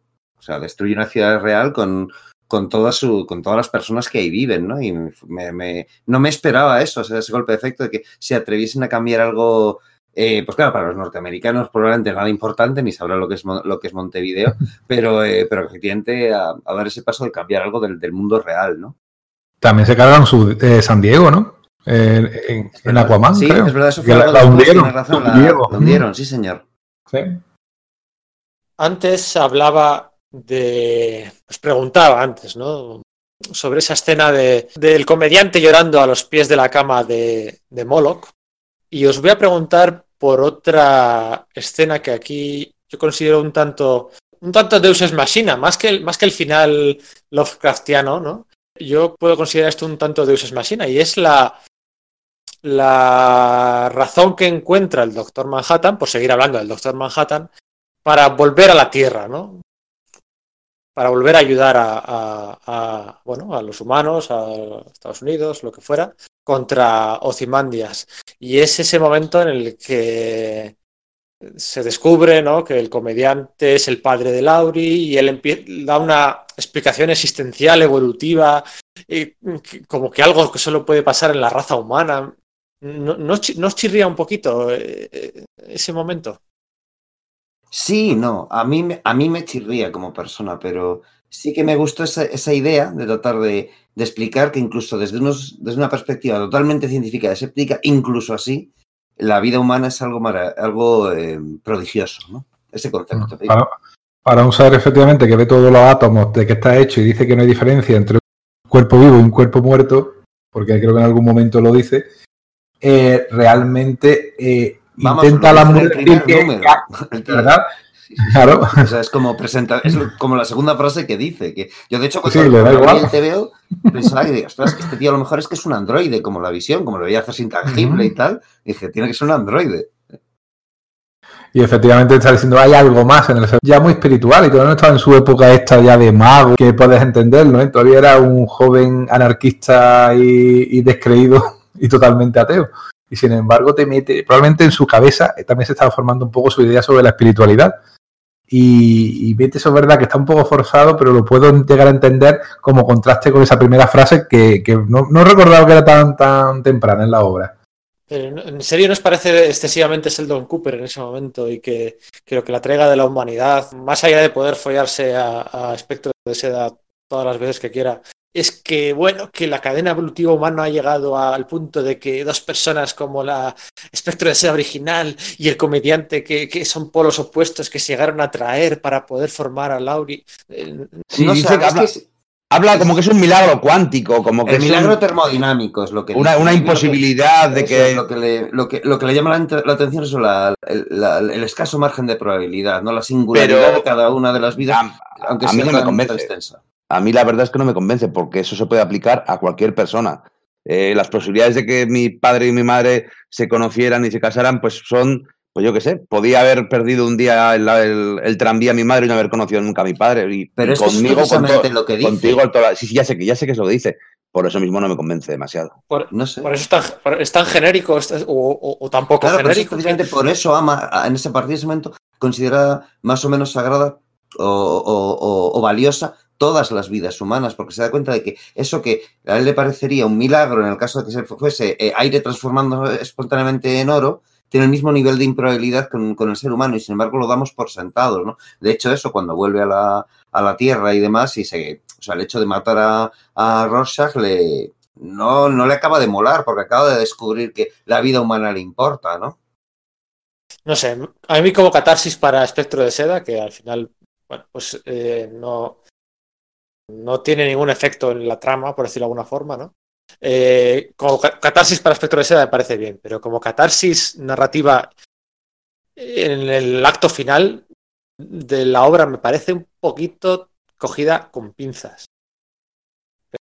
Sí, a mí esa es una de, las cosas que sí que me parece que, que por romper una lanza por Zack Snyder, ¿no? Sí que hacen bien en la película. El hecho de que te deja muy textual, el hecho de que el Adrian Bates se da cuenta de que, de que sí que sigue habiendo un pozo de humanidad en, en el Doctor Manhattan. Si no lo tuviese, si fuese tan, tan sumamente enajenado a la humanidad como, como muestra esa, esa frase de un cuerpo muerto tiene el mismo número de partículas que otro vivo, ¿por qué debería importarle? ¿Por qué se pone a, gritar y teleporta a todos los, eh, los periodistas del, de, de la sala donde está haciendo la- el programa de televisión cuando le dicen lo de Jenny Slater? El tío tiene realmente una reacción emocional, ¿no?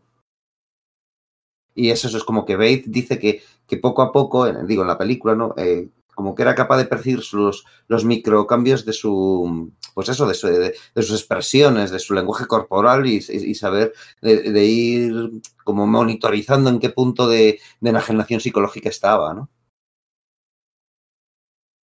Bueno, efectivamente, este número del pasado del Doctor Manhattan es un verdadero ejercicio de narrativa y de y de un gran uno de los mejores trileros de las ramblas eh, al servicio del mundo del cómic, porque es verdaderamente fascinante. Pero hay uno todavía mejor. Hay uno todavía mejor y es el de la siguiente pregunta. ¿En qué capítulo tiene lugar la aterradora simetría? ¿En el número 3, en el número 5, en el número 7 o en el número 9?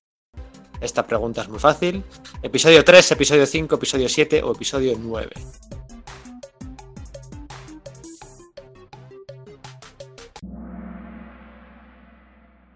Vale, un pleno de aciertos, efectivamente. A ver cómo explicáis esto ahora, a ver cómo explicáis en un medio puramente radiofónico y audible, cómo explicáis, esta auténtica, explicáis esta auténtica delicia eh, narrativa. Tigre, tigre, qué mano, qué ojo inmortal pudo concebir tu aterradora simetría. Ahí ese Blake, sí señor, que luego utilizaría también de matiz para, para su, vamos, su última cacería de, de Craven, ¿no? Cambiando Tiger por Spider, ¿no? Y, Se te ha olvidado el Burning Bright, ¿eh? El sí, sí, pero bueno, eh, a, lo, a que iba directamente también lo usa Garcenis en, en aquella primera Sí. historia de, de su Punisher. Para los. Para, vamos, a, vamos a explicarlo para aquellos que nunca lo han, lo han, lo han visto todavía. ¿no? No sé vosotros en qué lectura o relectura os disteis cuento de cuenta de esto. Yo tardé, tardé bastante. De hecho, me lo dijeron, me lo leí por internet y dije, "Ah, ¿qué puede ser esto? ¿Vale? ¿Vosotros en qué momento disteis cuenta? Y vamos a explicárselo a la gente, vamos a explicárselo de una forma sencilla para que para todo aquel que no lo haya pillado todavía. A ver, ¿quién se anima? Yo creo que lo leí en un artículo de la revista El Buen Día, no sé si os suena, que, que en Asturias. Eh, una revista pionera desde los años 70, que creo que acaba en el año 90 y pico. Eh, Rodríguez Arbesú se llamaba el director. Y me enteré y me quedé muy flipado. Y luego es verdad que funciona en varios aspectos. Funciona, por ejemplo, que la primera y la última página de la historieta, la segunda y la antepenúltima, la tercera y la antepenúltima, tienen la misma forma las viñetas, la, distribución, que si son nueve, pues son nueve en la, en la correspondiente, que son seis, pues son seis en la correspondiente, pero es que los personajes que aparecen son los mismos.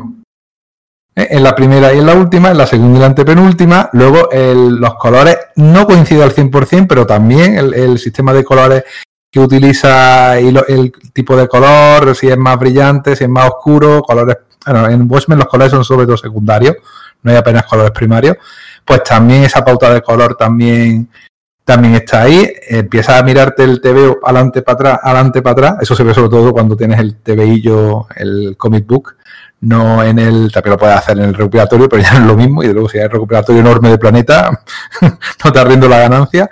Y es fascinante, ¿eh? Es fascinante cómo Alan Moore eh, lo que está diciéndote es, mira las cosas que tú puedes hacer en un TVO que no puedes hacer en una película, ni casi en una novela, ni en ningún otro, otro medio. Y ese es el mensaje que para mí siempre ha tenido Watchmen. El capítulo se titula Aterradora Simetría. Todos los capítulos de Watchmen, no lo hemos dicho, son citas de, de obras, de canciones, de poemas. eh, y este no podía ser menos. Y la aterradora simetría efectivamente la lleva al extremo hasta el punto de que también dentro de la obra mete simetrías dentro de espejos y reflejos.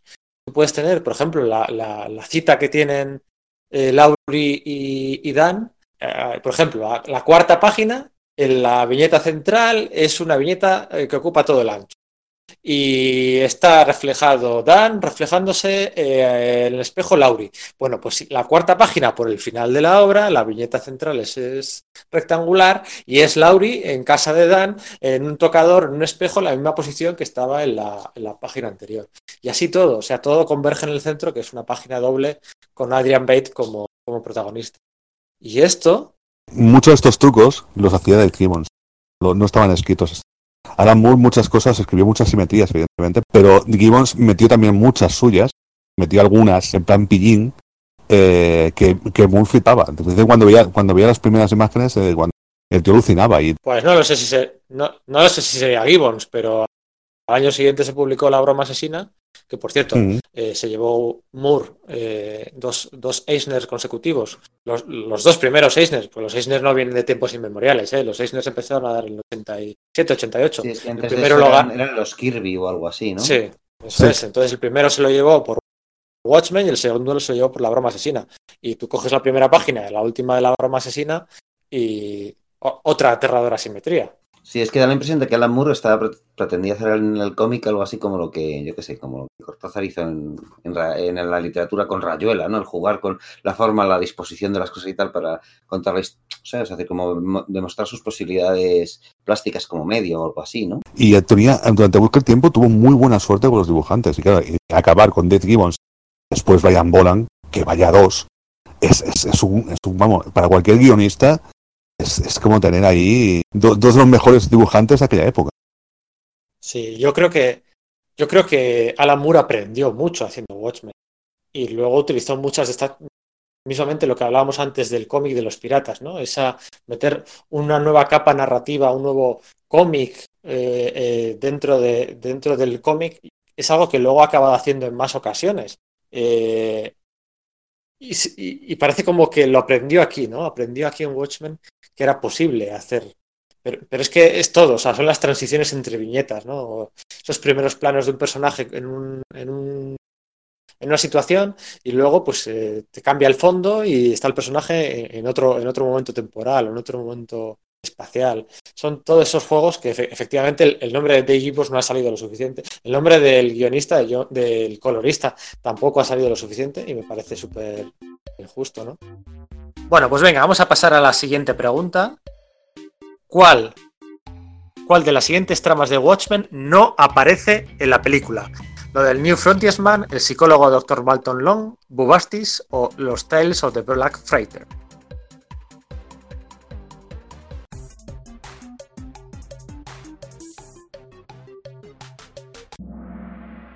Vale, hay dos votos al panfleto de ultraderecha, el New Frontiersman, y otros dos votos a los cuentos del... eh, ¿Cómo es? El... Tales of the Black Freighter, ¿verdad? Sí, pero en castellano, ¿cómo es? De, la fragata negra. La gata negra, eso es. El Frontiersman eh, Oh. sí que es recurrente en, en Watchmen, sale en varias ocasiones. En la película no sale hasta el final. Sale justo al Sí. final, sí, sí que sale para dar ese, ese círculo, ¿no? Y volver a empezar leyendo el diálogo. Hombre, y si nos ponemos puntillosos en la versión extendida de la Pico, que la tengo yo además por ahí detrás, eh, si sale el montaje del, del cómic animado y narrado por Gerald Butler, si no recuerdo mal. Y si lo, Sí, y si lo integra. como ¿eh? en, como en una pista aparte, ¿no? No viene metido Ah, dentro del... No, hay, dentro hay un montaje que Sí. creo que es oficial. No, no, no, hay un montaje que no es, un Ah, no es oficial. eh, eh, Watchmen by Midnight o algo por el estilo, no recuerdo cómo Ah. exactamente, en el cual le habían cambiado el color para que, le habían ajustado los colores para que fuese más parecida a la pal- paleta de, de Higgins y habían metido los documentales y esto de los Tales of the Black Fighter, que eran como extras del, Ah, del, del Blu-ray de, de, de Watchmen, en, Ujú. en su lugar adecuado para que fuese todavía más parecida a la experiencia de leerte el TVO. Pero no, no, no venía montado dentro de la propia película. Ese ha sido mi error también, cuando- cuando- porque he descartado lo de Black Fighter pensando en esa versión que era la última que me había visto. Me he dado cuenta ya cuando... bueno, Sí, has fallado y te, sa- te saca todavía más ventaja Íñigo que sigue en cabeza ya. Sea, mil me, va, puntos. me va a quitar el, me va a quitar el puesto al final, es Sí, verdad. Sí, sí, sí, sí. El-. Por cierto, la primera vez que yo, la primera vez que yo descubrí los cómics de C con el Watchmen y con los ¿Ah, relatos sí? del navío negro. Sí, claro, yo cuando me lo leí fue en el 89. Y claro, yo C no lo conocía. Y, Ah, ahí. te había entendido de C. F, F. No, no, F, F. Sí, sí, sí, sí, claro, genial. Pues yo claro, que sale yo Lando al final. Sergio, te voy a decir una cosa, que no lo entendéis, ninguno de vosotros lo entendéis. No estoy encerrado con vosotros, vosotros estáis encerrados conmigo.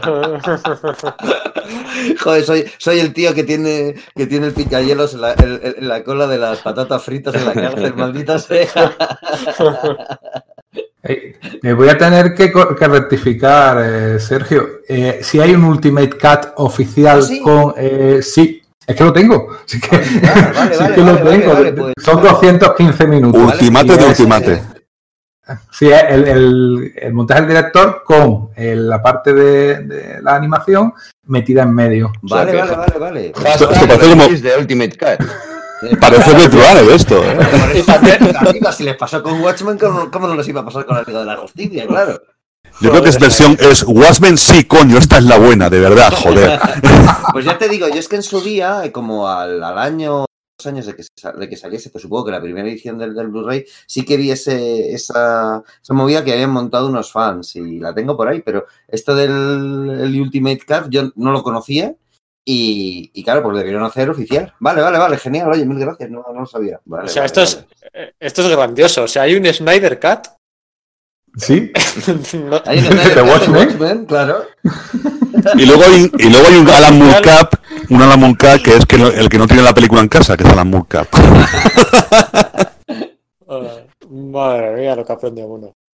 Pues tengo curiosidad por ver cómo inter- relaciona eh, ese cómic y esa historia animada con la trama principal. Sí de decir No, no que queda la mal, ¿eh? película, eh, no queda mal, ¿eh? Sí que No, decir que la película, el, el- el kiosquero y el chaval sí que salen, salen brevemente. son clavados. Mm, Que son clavados, por cierto, efectivamente. El casting de la película es muy bueno. O sea, el pagafantas que hace de búho nocturno está, está Está genial, luego le toca genial. de Orma al pobre. Eh, Sí. Sí, sí, Sí, en los expedientes Warren. También. sí, Bueno, y el malo de Aquaman, ¿no? ¿Es? Sí, sí, ¿Es eso el hermano? Orma, ¿no? Con- sí, sí. También. De hecho, eh, la película de Watchmen respeta, respeta bastantes cosillas, respeta la silueta. Por ejemplo, a mí me gustan mucho las, las transiciones de siluetas del graffiti, de los cadáveres en la explosión del Doctor Manhattan, de las siluetas que aparecen al final en la base de Ozymandias cuando se están besando Laurie y, y Dan. O sea, todas Que esas te siluetas las siluetas de recurrentes. los amantes de Hiroshima y demás. De ¿no? hecho, Sí. de hecho, cuando Alan Moore siempre decía que Watchmen era un cómic que no se podía adaptar a película. Y es cierto. Pero los avances tecnológicos permitieron que muchas cosas, muchas de las transiciones, muchas de las narrativas pudieran adaptarse. Obviamente te, pues, te pierdes la retícula, te pierdes el jugar en cómo rompe el formato de vez en cuando, pero él también, eh, Zack Snyder aquí lo hace muy bien, es muy inteligente, convierte ese cambiar de viñeta en una cámara lenta que nunca está puesta al azar. No, no son cámaras lentas porque sí, sino precisamente porque cuando Moore amplía el campo para darte más tiempo ahora para una fijarte en una viñeta, Zack Snyder mete una caja, una cámara, una cámara, una cámara lenta. Es que le encanta matar cámara sí, sí, lenta. pero- ¿eh? pero- pero Su bueno, pero- firma. pero que están utilizadas con un sentido y, por y con un aquel. O sea, creo que formalmente es muy respetuoso y es muy, muy fiel al, al cómic. Eh, sustancialmente tiene sus cosas. Y bueno, yo también estoy, acepto en lo que, en- estoy de acuerdo en lo que has dicho antes, que me cuadra más el final de la película que el de pronto meter algo Lovecraftiano del cómic. Sí. Sí, yo estoy un poco en esas y de, y de todas formas también es que, jo, en el fondo, eh, ¿de qué veníamos? Veníamos de que Terry Gilliam, bueno, tenéis una idea del, del guion- cómo era el guion de Terry Gilliam para esa adaptación de Watchmen y tal. Gustándome muchísimo Terry Gilliam y teniendo más respeto que a Snyder como director, el- los cambios que tenía previstos serán un poco marcianos, ¿no? Yo tengo que discutir una cosa de la película. A mí la película me gustó hasta la parte final. A mí que quitara que se cargara el pulpo, que se cargara ¿no? el calamar. Tú eres Eh, profundo, ¿no?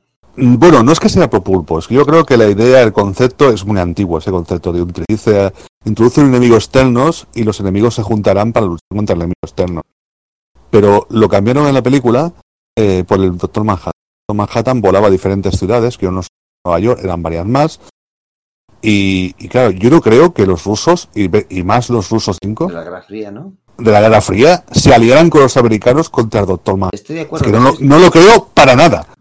Sí, Yo lo veo mucho más coherente que lo que cuenta Moore. Es decir, tú piensas, hay una empresa privada que hace experimentos extradimensionales, por culpa de los cuales un pulpo gigante aparece y mata a un millón de personas en Nueva York. Y todo el mundo dice, vamos a unirnos, va a acabar la guerra por una gilipollez que ha hecho una empresa privada americana. Yo sobre todo... Recordemos el Pero eso lo 11S. sabemos. Recordemos el 11S. En el 11S todo el mundo, la- la- los tres primeros días, Ahí está la clave. América. Ahí claro, está- era por eso. ahí está la clave. el 11S. Tanto V, No aguantaría. Tanto no V- aguantaría. tanto V de Vendetta como Watchmen son dos Están adaptaciones de Moore súper influenciadas por el 11S. Y punto. Sí. Claro. Y para mí esa es la única razón por la que se hace así, no por, no por reírte o porque sea de niños el final de Moore. Yo creo que toda Y la parte de- cómo- de, de- de- del Occupy, del movement, de, de- que, Mm. que- que meten en V sin, sin venir a cuento, porque se quedan, se quedan con las formas, pero no se quedan con el fondo. Y, y- en. Mm. y en Watchmen es, es, es un poco más de lo mismo. O sea, eh, 20 explosiones Karnak nucleares a lo largo y ancho del mundo y ya todos se unen, perdona. ¿no? Es que no me imagino, a Yo lo veo más no me coherente, imagino- yo lo no veo me más imagino a Fidel ¿eh? Castro. eh, Sí, bueno, o, o 100, no lo sé. Creo que Eso sí, el enemigo común. Y aparte, técnicamente como guion es mejor porque el enemigo está dentro de la trama. Que sería Exactamente, a eso voy. A eso voy. en yo. Manhattan. Mientras que pone una- un pulpo ex máquina mm, Eso sale de El repente. pulpo Ya, pero no claro. sale de la nada por mucho que lo estén construyendo con la trama de la isla. Sí. Y sobre todo hay otra cosa que para construir el pulpo, ahí es donde le veo mimbres también a, a Moore, porque se salta un poco sus propios preceptos y los, los- lo que ha establecido en la obra, que es como, vale, el- en los cómics, ¿no? Lo único que es claramente fantástico, sobrenatural o como lo quieras llamar, es el Doctor Manhattan. Pero para construir el pulpo ese, pillan a tíos con poderes mentales, eh, le- les, les pillan el cerebro y se lo clonan. Coño, ahora de repente resulta que sí que hay psíquicos en ese mundo. ¿Qué cojones es esto? ¿Sabes cómo te digo? Eso me, a mí Sí. en el TVO me rechinó mucho, me tiró mucho para atrás en su momento. Me gustó, por supuesto, yo os digo, es mi TVO favorito, pero... Pero está, al servicio, está al servicio de, de la sorpresa, del, del- de- Sí, al pero del saltándote tus propias normas, porque las normas implicaban, eh, las normas, eh, pues eso, eh, no explícitas, eran que el único eh, ser superpoderoso era el Doctor Manhattan. Entonces luego te encuentras con que no, que es que había gente que sí que tenía poderes mentales y es como, eh, No. perdona, no sé, ¿sabes? O sea, puedo creerme la teleportación porque efectivamente el Doctor Manhattan la, ha- la ha mostrado, lo de la clonación también, porque ya te han hablado de, de Bubastis y tal, pero necesitas una... Es que es eso, es lanzar un. No, pues como sea, has pillado al profesor X para hacer eso, ¿no? Y de repente hay un equivalente del profesor X en ese mundo. No sé. Mm. Entonces, por eso me convenció más esa idea de, de no, el, eh, vamos a seguir eh, haciendo que la cosa eh, gire alrededor de el único elemento claramente fantástico de este mundo, ¿no? Claro, además tiene, sentido, estoy totalmente de acuerdo, totalmente de acuerdo. Manhattan es Dios y lo que hace la película es decir temor de Dios. Todo el mundo se une porque tiene miedo de que Dios le vuelva a castigar. No un pulpo que aparece por un accidente que probablemente no se repita nunca mientras no utilicemos esa tecnología que ha salido mal.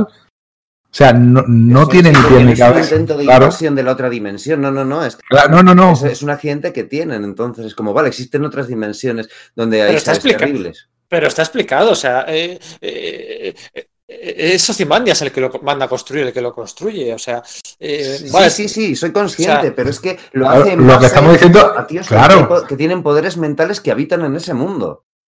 Eso es lo que me tira para atrás. Es lo No, que te digo. el plan de Ozymandias es muy malo. Sí, bueno, claro. Para empezar es malo llamarse Ozymandias, ¿no? O sea, refiero- Alejandro. claro, Es que Rancé. no, no, pero que- ya, pero es que es como, claro, ¿qué es lo primero que piensas? Pues en lo de, en lo de Shelley, ¿no? En lo de, eh, no. Byron, ¿no? Es, es de Byron, lo de, uy, Sí.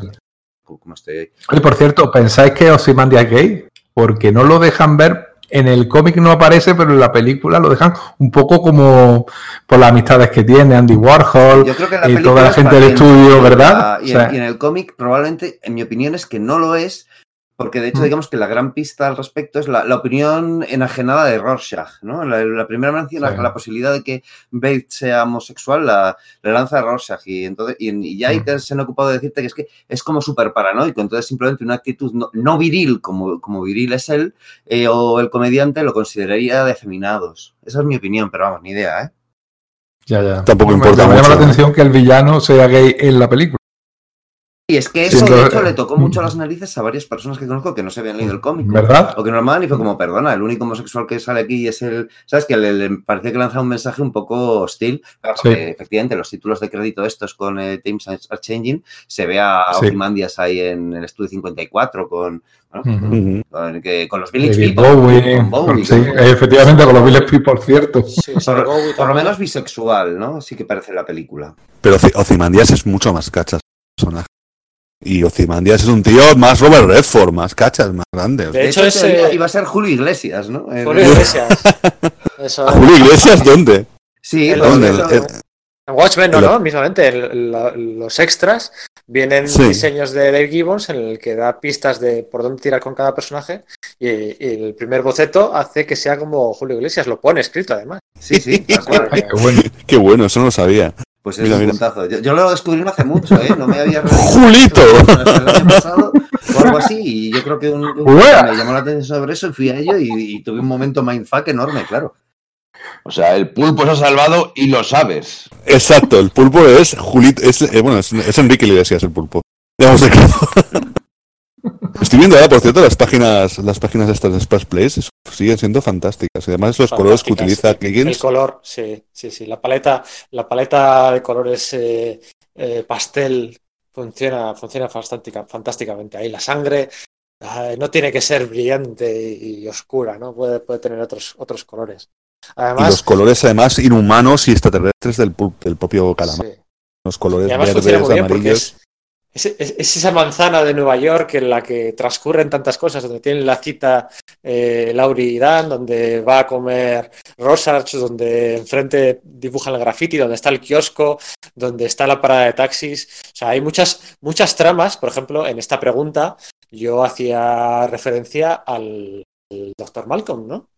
Eh, es otra de las tramas que tiene mucho peso en, en Watchmen y la película queda, bueno, reducida a, a- a, bueno, pues simplemente alguien como puede ser el guardia de seguridad que pasa por ahí, ¿no? Y en el cómic, de hecho, bueno, pues Sí, todo, todo su drama con de la, la crisis de su, de su matrimonio y todo esto, ese, ese momento final que tienen, que, que, vamos, que, que- que están como rompiendo justo antes de que llegue el, calamar y toda la leche. No sé, sí, ¿Cómo? sí. Y es que cómo lo muestran como el hombre más feliz del mundo, ¿no? Y Sí. cómo se le rompe eso, pero luego no, no renuncia a sus principios ni siquiera con esa catarsis final antes de la explosión. Y además en esas páginas, en las Splash Pages, es que mata a todos los secundarios ¿eh? de, la, de la serie. Todos estaban allí, la, la taxista y su pareja, Sí. el, el psicoanalista, el doctor, efectivamente, el- los policías, los eh, estos tíos, los chorizos estos raros que mataron a Holly Mason, todos Los estaban allí sí. y todos mueren. El kiosquero y el niño, que además eh, se ve como intenta proteger con su cuerpo Sí, el ese kiosquero al me niño. es uno de los Precioso. argumentos en contra de que, de que es demasiado cerebral. O sea, ese me- momento me parece enormemente emotivo. Esos tíos que se te están mostrando como que el, el kiosquero le toca los huevos, que esté el niño y leyendo TVOs, pero en el último momento ya le pasa algo por el estilo cuando ve que los rusos eh, invaden Afganistán, pero ese momento Sí. me parece como que muy definitorio de al final nos unimos, ¿no? O algo así, que en el fondo es Mm. lo que, lo que buscó Zimandias, ¿no? Sí, en la muerte, aunque sea. ¿Estáis leyendo aviso de spoilers? Spoilers es la campana de spoilers. ¿Estáis leyendo Doomsday Clock? Yo creo que me falta algún número todavía por, por leer. Yo solo he, he leído los dos primeros, nada más. Vale, ¿sabes la identidad del nuevo Rorschach? ¿O todavía no has llegado No. ahí? Sí, yo sí, Yo sí, yo sí. pero no voy a decirla. Claro. Yo me estoy leyendo pues los, lo- los americanos, o sea que me las sé No, no pasa nada, no pasa nada. Pues si hay que decirlo, se dice. Venga, pues has venido, ya que vas ganando, ¿no? Y que, que- que parece que vas a ir a resultar. Eso es, que tenga el precio correcto, eso es. Eh, efectivamente, el, el nuevo Rorschach que introduce Jeff Jones y, y, bueno, Jeff Jones y Frank. Hablamos del reloj del juicio final, la serie que está publicando SC, y a la que le queda un número por publicarse en Estados Unidos, el, número 12 todavía no está anunciado. Fíjate, eh, empezó a publicarse en 2017 y han sido incapaces de llegar a tiempo del estreno de, de la serie de HBO. Como todos los sabemos que sois unos ansiosos los que nos estáis escuchando y que es- deseáis ver el final, pues eh, ya sabéis que podéis acudir a Radar Comics, a la página web de Radar Comics para, para, bueno, pues para vuestras compras en general, para vuestras compras del Previous eh, norteamericano, para las series regulares, para em, todos estos proyectos de, de dentro de su universo de ficción y todos sus subsellos y esas convergencias que, plantean ahora con el Doomsday Clock. Y ahí podréis descubrir la identidad del nuevo Rorschach que mete, que mete Jeff Jones. Está relacionado con uno de los personajes de los que hemos hablado en estos últimos 15 minutos. Rorschach negro, acorde a los nuevos tiempos, que es un poco curioso, ¿no? Porque si eh, hemos hablado que Rorschach es tirando a fachorra y de ultraderecha, pues es, es curioso que, que, que Jeff Jones haya optado por hacer del nuevo Rorschach una persona, un personaje negro. Eh, los que estáis leyendo Doomsday Clock, ¿qué os está pareciendo?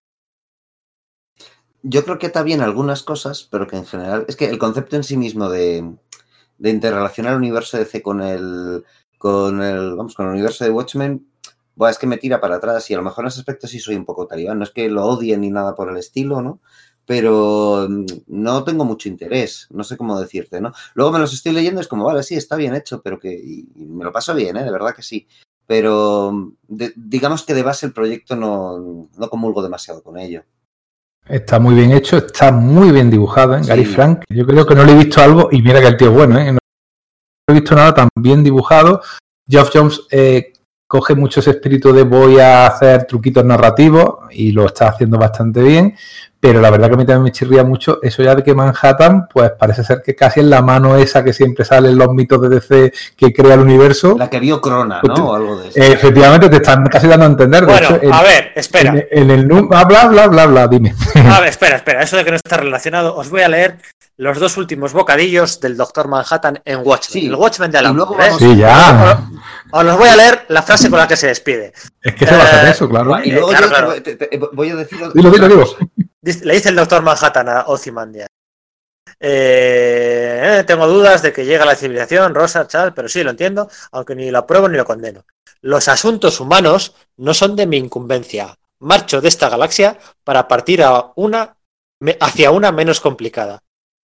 Así es, puede que tal vez cree alguna forma de vida. Adiós, Adrián. O sea que el tío se marcha a crear el universo de C. está más, más- Yo con más esto claro de- agua. de las Por los nuevos 52. Ujú. Se va a otra galaxia, no a otro Sí, universo. de hecho yo creo que la secuela de eso es otra. En realidad otra obra de Moore, también editada por DC y mucho antes. ¿Os recordáis la cosa del pantano eh, cuando destruyen su cuerpo y empieza a saltar de galaxia en galaxia? Sí. ¿Os acordáis Fantástico. que hay un episodio en el que el tío llega a un sitio donde adopta una- pues eso, un, un cuerpo hecho de una vegetación azul y empieza a crear un mundo a su alrededor y se da cuenta de que al final ese mundo no tiene valor porque en el fondo no va a hacer más que repetir lo mismo? ¿No es Alan Moore hablando de las posibilidades de, de una secuela de Watchmen? Un humanoide azul creando vida en otra galaxia y dándose cuenta de que, uff, si es que esto No. no me satisface. No sé de qué me estás hablando, Julio. Eh, Yo te, yo, yo te, te compro, te compro la, te compro la, la, la- el- sí, bueno, la, la analogía, pero no sé cuándo haría, Fue cuándo se publicó, fue su última etapa en DC, la- el ese final de la Cosa del Pantano. o o sea, sea, que sería para el que- 87 ya, ¿no? Sí, o sea, es, eh, eh, es eso, o sea, decir, eh, eh, Pedro, o sea, dices que estás desubi- desubicado. La, la etapa final de Alan Moore en, La Cosa del Pantano. eh, hay no he leído la, que ¿Eh? no he leído la cosa del pantano. o sea, que no has leído La Cosa del Pantano. se- Que no has leído la cosa del pantano. hombre que no ha leído La Cosa del Pantano. Me, me cago en la leche. Mira que te, que Pero- te- que te tengo cerca en mi corazón porque eres esa Pero- persona a la que también le gusta la, pista de piña. Pero no has Sí, leído La Cosa del Pantano. No, no, tío, no, no. Pues léete la cosa del pantano comiéndote una pizza de piña. Eso es. Que para yo para leer, para leer cosas así tengo que tiene que ser un podcast. Si no es con podcast eh, de objetivo, no. Pues no hay leo. que hacerlo. Pues venga, hay que hacer un podcast de la cosa del pantano, al cual me apunto, evidentemente, porque para mí es la gran obra de Alan. De, Vale, de las pues venga, primeras, pues de las Lo hemos dejado así muy hilado y luego podré decir que sí que la había leído, que era mentira y que era simplemente un gancho promocional y así que y ya está. Vale, vale. Luego tú esto lo editas, ¿eh? Yo, de, del reloj del juicio final, igual que de la serie de televisión, solo diré una cosa. Hay que tenerlos muy cuadrados para creerte lo suficientemente bueno para continuar Watchmen. Pues sí, pero ya le había plagiado No. 10.000 ideas, así que. Es Geoff Jones. O sea que, francamente, Geoff Jones ha demostrado toda su vida tenerlos muy cuadrados. Hizo una continuación de Crisis en Tierras Infinitas. Con eso te lo digo todo. Sí. Hizo- Para, hizo- para mí lo hizo mejor, que de hecho esa continuación a mí Eh, me gusta eh, mucho. va a haber pelea aquí, ¿eh? Va a haber pelea. los puntos de conflicto. ¿Cómo es esto? No sé, yo. eh, pero es, es verdad, Jones, Jones ha tirado mucho de la obra de Moore, ¿no? Casi todo su. su gran- Night. Green Lantern eh, es- está basado en un relato corto de los Green Lantern Corps. De, Con Gibbons, de ¿no? Moore, ¿no? No, con Kevin O'Neill. Con Ah, con Kevin O'Leary, sí, sí, con Sí. Kevin. Sí. Eh, no sé, el de Tigers se llamaba, ¿no? Eh, creo recordar, ¿no? O- ah, no me acuerdo. Tampoco he leído Crisis en Tierras Infinitas. Me estás provocando. Sí, sí, broma, broma. La pregunta es hasta qué punto, hasta qué punto la decisión de meter al Doctor Manhattan o es una decisión de todo, no sé, Quesada y compañía. Quesada, oye. Pues No, Quesada. Da- Dan, that did you. De, de, Didi- de Didio. te lo voy a explicar yo. Es una decisión de, del callejón sin salida en el que estaba DC en 2015. Con nuevos 2016. 52. Claro, es el puto callejón de salida, es con la Pandora aquella de mierda y con todos los cuatro años de los nuevos 52, y están en un callejón de sal- sin salida en el que no sabían qué hacer, que no fuera rebotear, rebotear otra vez, como habían hecho en 2011.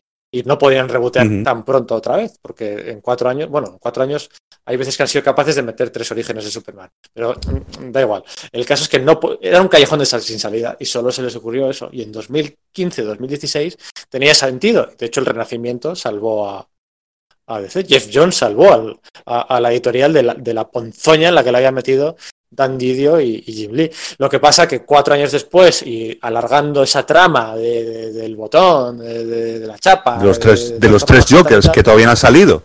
Calla, Los, es que- los tres Jokers, no- o sea, está ahí en el limbo de la nada. de la nada. Pues, hasta que Dios, Dios sí. diga, venga.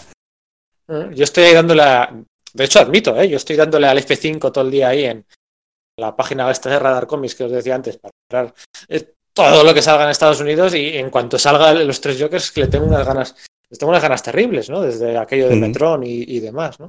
Pero es que no acaba de salir. Y es que, bueno, todos sabemos lo mal que se lleva Jeff Jones con Dan Didio y Jim Lee, la cama que le están haciendo y, y- y demás, ¿no? Pero, pero, pero bueno, en 2015 tenía sentido, en 2019, dos años después, o sea, y, la obra sin acabar, pues ya no tiene tanto sentido. Sí, ¿no? Como tirando mucho de esa DC que se produjo después eh, en, en ese momento, ¿no? Con las, las distintas organizaciones, el Firestorm soviético, el, ¿no? O sea, to- toda la, la política global del universo DC que no tienes muy claro si es en... Porque ¿cuándo transcurre Doomsday Clock? Que todo esto, pues no me queda claro exactamente. O sea, es otro universo alternativo, es un- en un año en, en el futuro que se ha ido al garete por los retrasos de, la, de las entregas. Es que no, no me acaba de quedar claro, de verdad que no.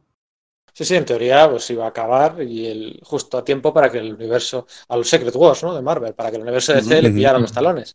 Pero es que, pues nada, es que se ve hasta los disfraces, los uniformes, la legión de superhéroes eh, la, iba a recuperar Jeff Jones aquí en el Doomsday Club Eso es. y, y- y se la dan a Bendis, la JSA Claro. se la, se la dan a que- Scott Snyder, Sí, claro, entonces, eh, pues bueno, una pena. A Bendy se lo van a dar todo al final. El, el- el origen de mis pesadillas. La legión de superhéroes se la dan a Bendis, la JSA se la dan a Scott Snyder. Y Flash a Scott Lobdell. O sea, por, Y por- por favor, que, Eso sí venga, que es- que venga alguien a mi casa que voy a saltar por el balcón. Eh, A igual, igual y West a, Scott Lobdell. Y A a ver. Fred Booth. Para eso es que prefiero, Sí. prefiero Está- que me esté está- muerto. Pero, pero que está diseñado, o sea, es, es evidente, o sea, está diseñado para eh, hacerle la cama a, a Jeff Jones. O sea, desde la salida de Diane Nilsson, Jeff Jones ha perdido poder. Eh, de hecho, Jeff Jones estaba por encima de ellos editorialmente. En el organigrama, eh, el organigrama organizativo de, Warner DC, eh, Jeff Jones originalmente estaba por debajo de Dan Didio y cuando empezaron los nuevos 52. Luego Diane Nilsson la puso por encima le puso por encima y estuvo así dos años con Renacimiento, trayendo de vuelta a sus, a sus amigos, a la continuidad más o menos creíble. Y luego Diane Nilsson se piró, entró el tío aquel nuevo hace al puesto. En su primera semana se encontró que DC publicaba el, el cómic de la polla de Batman y se montó un pollo tremendo en su primera semana de trabajo y decía, ¿pero qué me está pasando? O sea, ¿dónde me he metido? Y lo que hizo fue quitar a, a- Jeff Jones, Jeff Jones renunció y de nuevo están Dan Didio y, y Jim Lee por encima. Y Jeff Jones ahora está como, este- como externo. O sea, ya no es ni siquiera de plantilla. ¿En serio? Sí, sí, claro. El organigrama comiquero está fuera, completamente fuera. Es en un externo, es, free- es freelancer. Y luego tú tienes su empresa, su empresa que fundó hace cuatro años, en la que hace guiones, está haciendo el guion de la película de Green Lantern, está haciendo el guion de la serie de de la Doom Patrol, el de los Titanes, que por fin le dieron luz verde para poder utilizar a Batman, si no, no lo hacía, y está haciendo alguna serie de televisión más. Igual Eh, la de Stargirl. El- la Stargirl, efectivamente, no me acordaba. ¿cierto? Sí, es que además de Entonces- hecho se han desolicitado eh, sus números de, de Shazam, Shazam, ¿no? este- A partir es- del número es- 9 o algo por el estilo. Es un como es un sin Dios eso. Es externo, no es tan exclusiva, no, no depende directamente. La han hecho en la cama, la han jodido a todos los personajes y todas las tramas que estaba en Doomsday Club. Y bueno, pues oye, que son decisiones allá cada uno. O sea, editorialmente, pues bueno, pues se llevan mal. Pues, pues se llevan mal, ¿qué se le va a hacer? Pues, pues eh, Didio y Lee se llevan bien pues con Frank Miller, con Scott Snyder, con Tom King, con pues lo que se ve en las fotos de Instagram. Si es que. Y, y- Con Y Tom sí, King mientras de venda. Cuando deja de vender, sé. ya, bueno, pues ahí salen las Porque el las- héroe sin crisis es incomprensible todavía, lo que ha Calla, hecho. calla. Buah, eh, no pensaba que al, al hablar de Watchmen íbamos a acabar hablando de héroes sin crisis. Eh, siguiente pregunta, siguiente pregunta. Eh, Íñigo, no te pongas nervioso porque a ver si le vas a dar al, al botón rojo en vez de al botón, al botón azul y te equivocas de, te equivocas de respuesta. Eh, Claro, confirmo. Siguiente pregunta. Eh, Estás adelantado un poquito antes, Enrique. Al final, bueno, pues esto es dar, dar vueltas un poco sobre lo mismo. Eh, se ha adelantado un poco Enrique cuando decía ¿no? que muchas de las fechas son simbólicas en cuanto a la ambientación, referenciando al mundo del cómic. Así que la siguiente pregunta es que Watchmen transcurre en 1985, el año en el que yo nací, eh, pero realmente en tiempo Watchmen, ¿en qué año se creó el Doctor Manhattan? ¿Vale? Estas son las cuatro respuestas. 1955, 1959, 1961 o 1975. Pleno, pleno, pleno, pleno, ¿eh? Aquí Eh, me sale nos la un... Sí, en, el, en 1959, ese año de inflexión entre la, entre la Golden y la Silver. Eso es. De hecho, hay una, hay una cosa que tengo metido entre ceja y ceja, y es que el Doctor Manhattan, bueno, no el Doctor Manhattan, sino John Osterman. Osterman, tiene muchísimo de Barry Allen. Ah, pues sí, su aspecto, sí, pues eso no, no lo había Se visto. parece físicamente a él, va vestido Sí, sí. Desarrollalo, desarrollalo, sí. Quiero decir, en 1959, el debut de Barry Allen, del el segundo Flash, el comienzo de la, de la Edad de Plata. Es cuando John Osterman se convierte en Doctor Manhattan y además es un científico que con una- un accidente científico como los que sucedían en aquel momento a todos, pues a Atom, a Flash, a, bueno, a los Cuatro Fantásticos, algo más adelante, a, a Hulk, a todos los demás, eh, se convierte en el, en el primer superhéroe. Y de hecho es que físicamente se parece a Barry Allen, no lleva pajarita, pero sí su compañero, de hecho su compañero, el Wally Bieber, me parece que se llama, es el típico secundario amigo del superhéroe de la Edad de Plata. Se Sí, parece es como Tom Kamalku o algo por el sí, estilo. como el compañero de Flash y como otros por el estilo. Eh, es, es, para mí tiene mucho, mucho que ver. Es la Edad de Plata, la versión oscura, por supuesto, de cómo, de cómo se llama, pero es el, el superhéroe científico de aquel momento. Decía Joe Michael Straczynski que los héroes de DC funcionan mucho mejor en televisión que en la gran pantalla, al contrario que los de Marvel. Porque la épica y la ciencia ficción que tienen los de Marvel, en DC lo que prima en realidad es el, el procedimental, ¿no? Porque son todos científicos, policías, forenses, eh, periodistas, en el Periodistas. caso de Clark Kent. Entonces, eso es algo muy dado a hacer un procedimental, a hacer una serie de televisión donde hay casos, donde hay investigaciones Sí, o- periodísticas. O hay- millonarios y que tenga ese rollo culebrón, ¿no? Eso es. Entonces, es una teoría que yo la leí hace poquito, al autor de Rising Stars, o de Los Doce, o de Supreme Power. O de Before Sí. Watchmen, el Doctor Manhattan. ¿Es verdad? Sí, mira, eso lo había borrado. Eh, Gracias. Bueno, no, gracias no. Y es curioso, ¿no? Es curioso cómo eh, realmente la serie de, de Wally, de, uy, iba a decir de Wally, la serie de, de Barry Allen funciona muy bien por eso, la serie de Lois y Clark funcionó muy bien en su día también por eso, la de Smallville, pero luego en la gran pantalla parece como que hay cierta disfunción eréctil para ese tipo de mm, superhéroes, ¿no? El Aquaman ha funcionado muy Yo bien. creo, yo creo que es más, ¿no? más bien una cuestión de confiar en el material, de que la, la sección de televisión y la sección de cine funcionan de forma diferente. La gente de la televisión cree en su material, cree que tiene un género bueno sobre el que trabajar, un montón de, de años de tebeos de los que poder coger historias y personajes y aventuras e inspirarse en, en eso. Y la sección de, así han hecho las series de televisión y sobre todo el, el team verso de Bruce Timm y Paul Dini. Y luego la parte de la, del cine, que está hecha por directivos que van a su bola, que se consideran por encima del material, que consideran que, que es una cosa para niños y que de hecho la gente que casi se avergüenzan, ¿no? Eh, yo creo que es cuestión de confiar en el material o, no- o de no hacerlo. Aquaman cree en el, en el material, cree en las... Aquaman, Aquaman no tiene una base procedimental, o Wonder Woman tampoco tiene una base procedimental. Precisamente en los otros personajes que hemos mencionado, Green Lantern es un policía galáctico, sí que tiene una base. Entonces es en el resto de personajes de base procedimental la que funciona mejor en la televisión. A mí sí que me parece una teoría más o menos al final. generali- Generalizar siempre es malo, siempre es malo, que es una frase que me encanta, esa, generalizar siempre es malo. Pero eh, aquí yo creo que sí que tiene, bueno, esa parte de razón y de visión interesante. Oye, Íñigo, eres un abusón, ¿eh? Ya lo había dicho. Has ganado a falta, a falta de una pregunta. Maldita sea. Así que todo chapelduna, ¿eh? Felicidades, sí señor. Aquí Ya meto ya una. No hay unos que grafitos. ¿no? Maldita Eso, sea. nada, nada, nada. Meto unas risas enlatadas o unos aplausos o confeti, confeti enlatado, lo meto aquí, ¿eh? Y todo. ¡eh! ¡uh! A- abusón. Que, que era una pregunta, una pregunta muy tonta y, y además ya la hemos hablado, ¿no? La pregunta era, ¿qué serie o película de televisión se homenajea en el último número de Watchmen? Y yo metí ahí El silencio de los corderos, que quería sacar el tema que he sacado antes, Expediente X, Mad Max o Más allá del límite, ¿no? Y de ahí la, lo hemos comentado, ¿no? Que, que- había un capítulo de la serie que muy similar, Len Wayne le decía que no lo usara, o Alan Moore que sí y tal.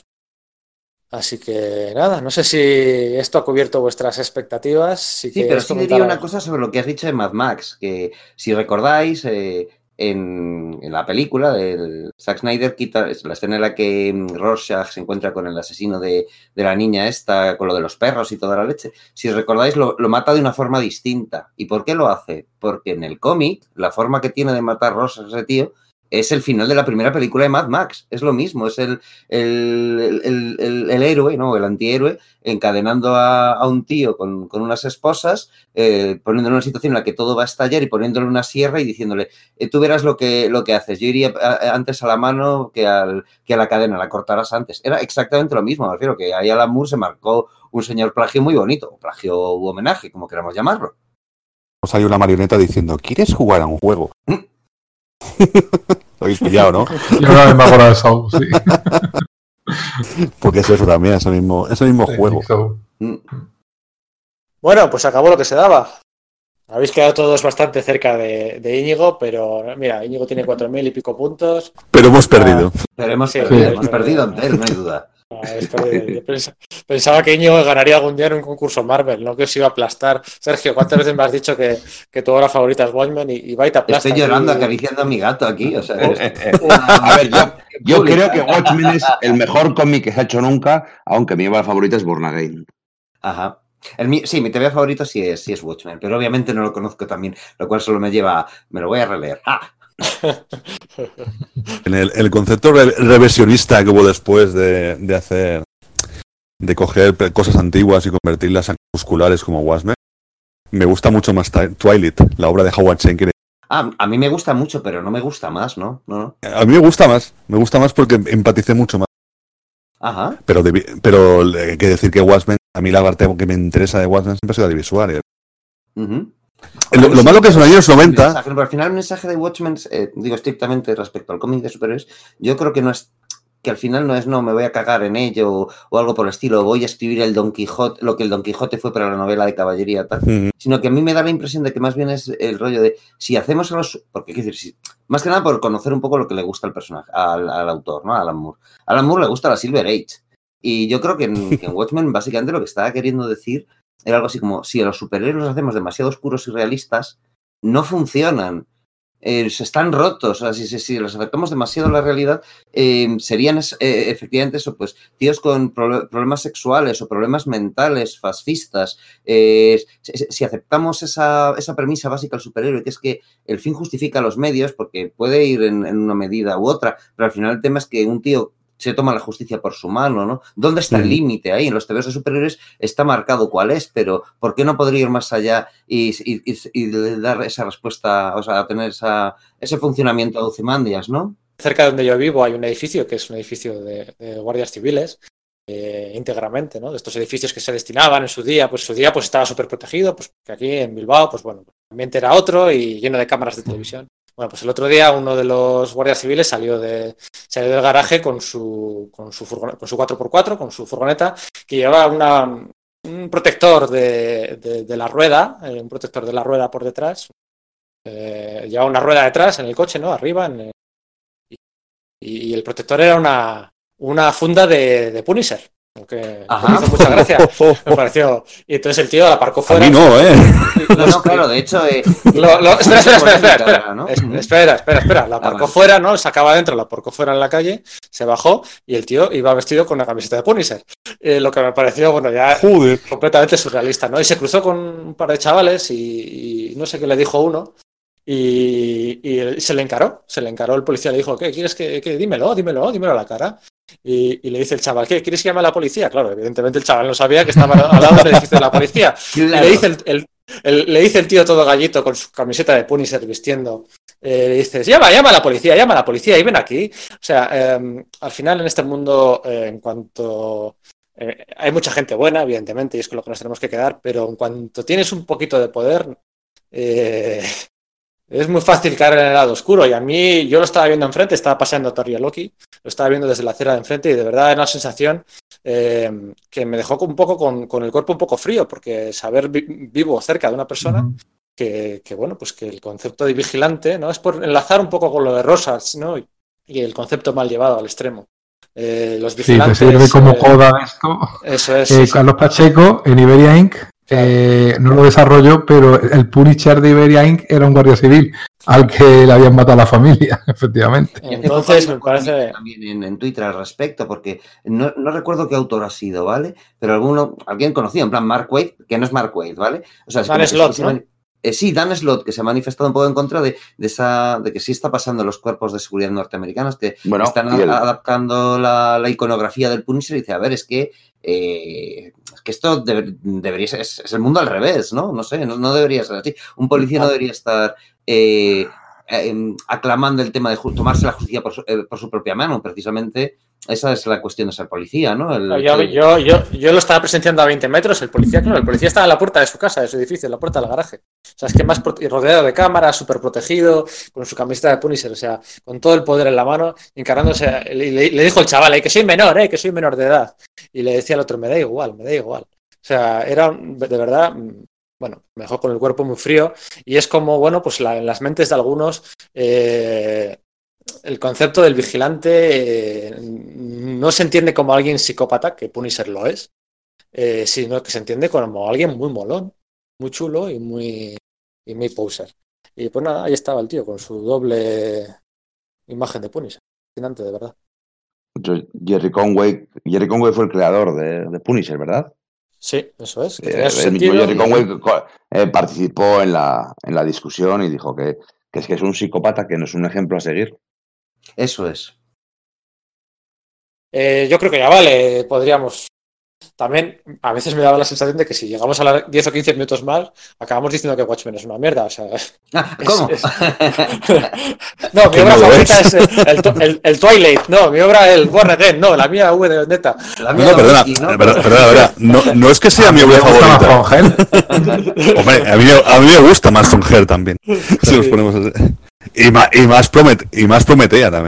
Sí, sí, pues son te- me- a mí son teorías que me encantan, pero sí, Watchmen a nivel visceral es... es, Sí, es la cosa del favorita, pantano. Bueno, eh, Si no te lo has leído.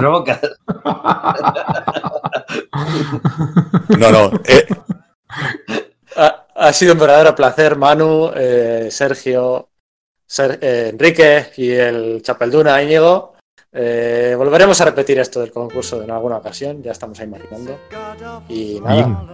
os voy a colgar porque tengo que, no lo digáis a nadie, pero tengo que programar el primer podcast para mañana. Chan, chan. Mañana, Chan, chan, chan. mañana- mañana lo publicamos, esto en tiempo, en tiempo Manhattan. Podemos ver distintos planos temporales, pues estamos aquí en el futuro. Es, es 2 de, septiembre de 2019. el 2 de septiembre y mañana. siento, siento una brisa en, sien- siento una brisa en el pit. Ya está, ya está, no digáis más. Venga, hasta luego. Hasta luego. But she's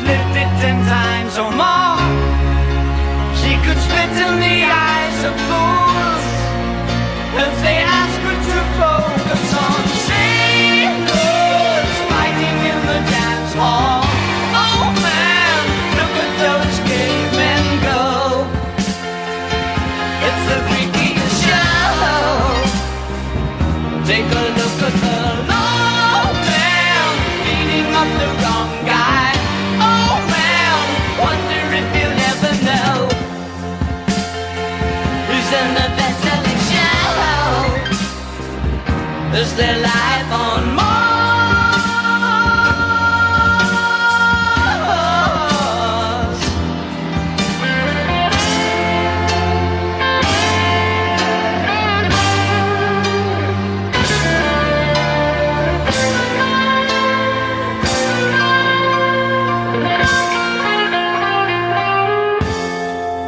It's on America's tortured brow Mickey Mouse has grown up a cow. Now the workers have struck for fame. Cause Lennon's on sale again.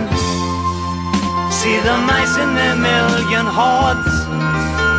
From Ibiza to the Norfolk Broads. Rule Britannia is out of bounds.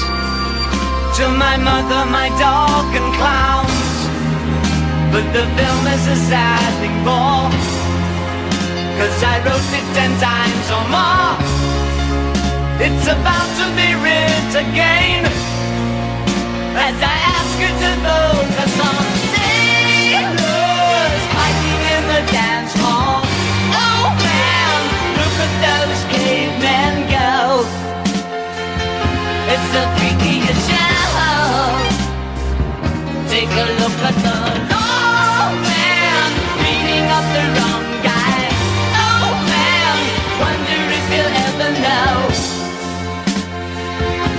a best-selling show. It's their life on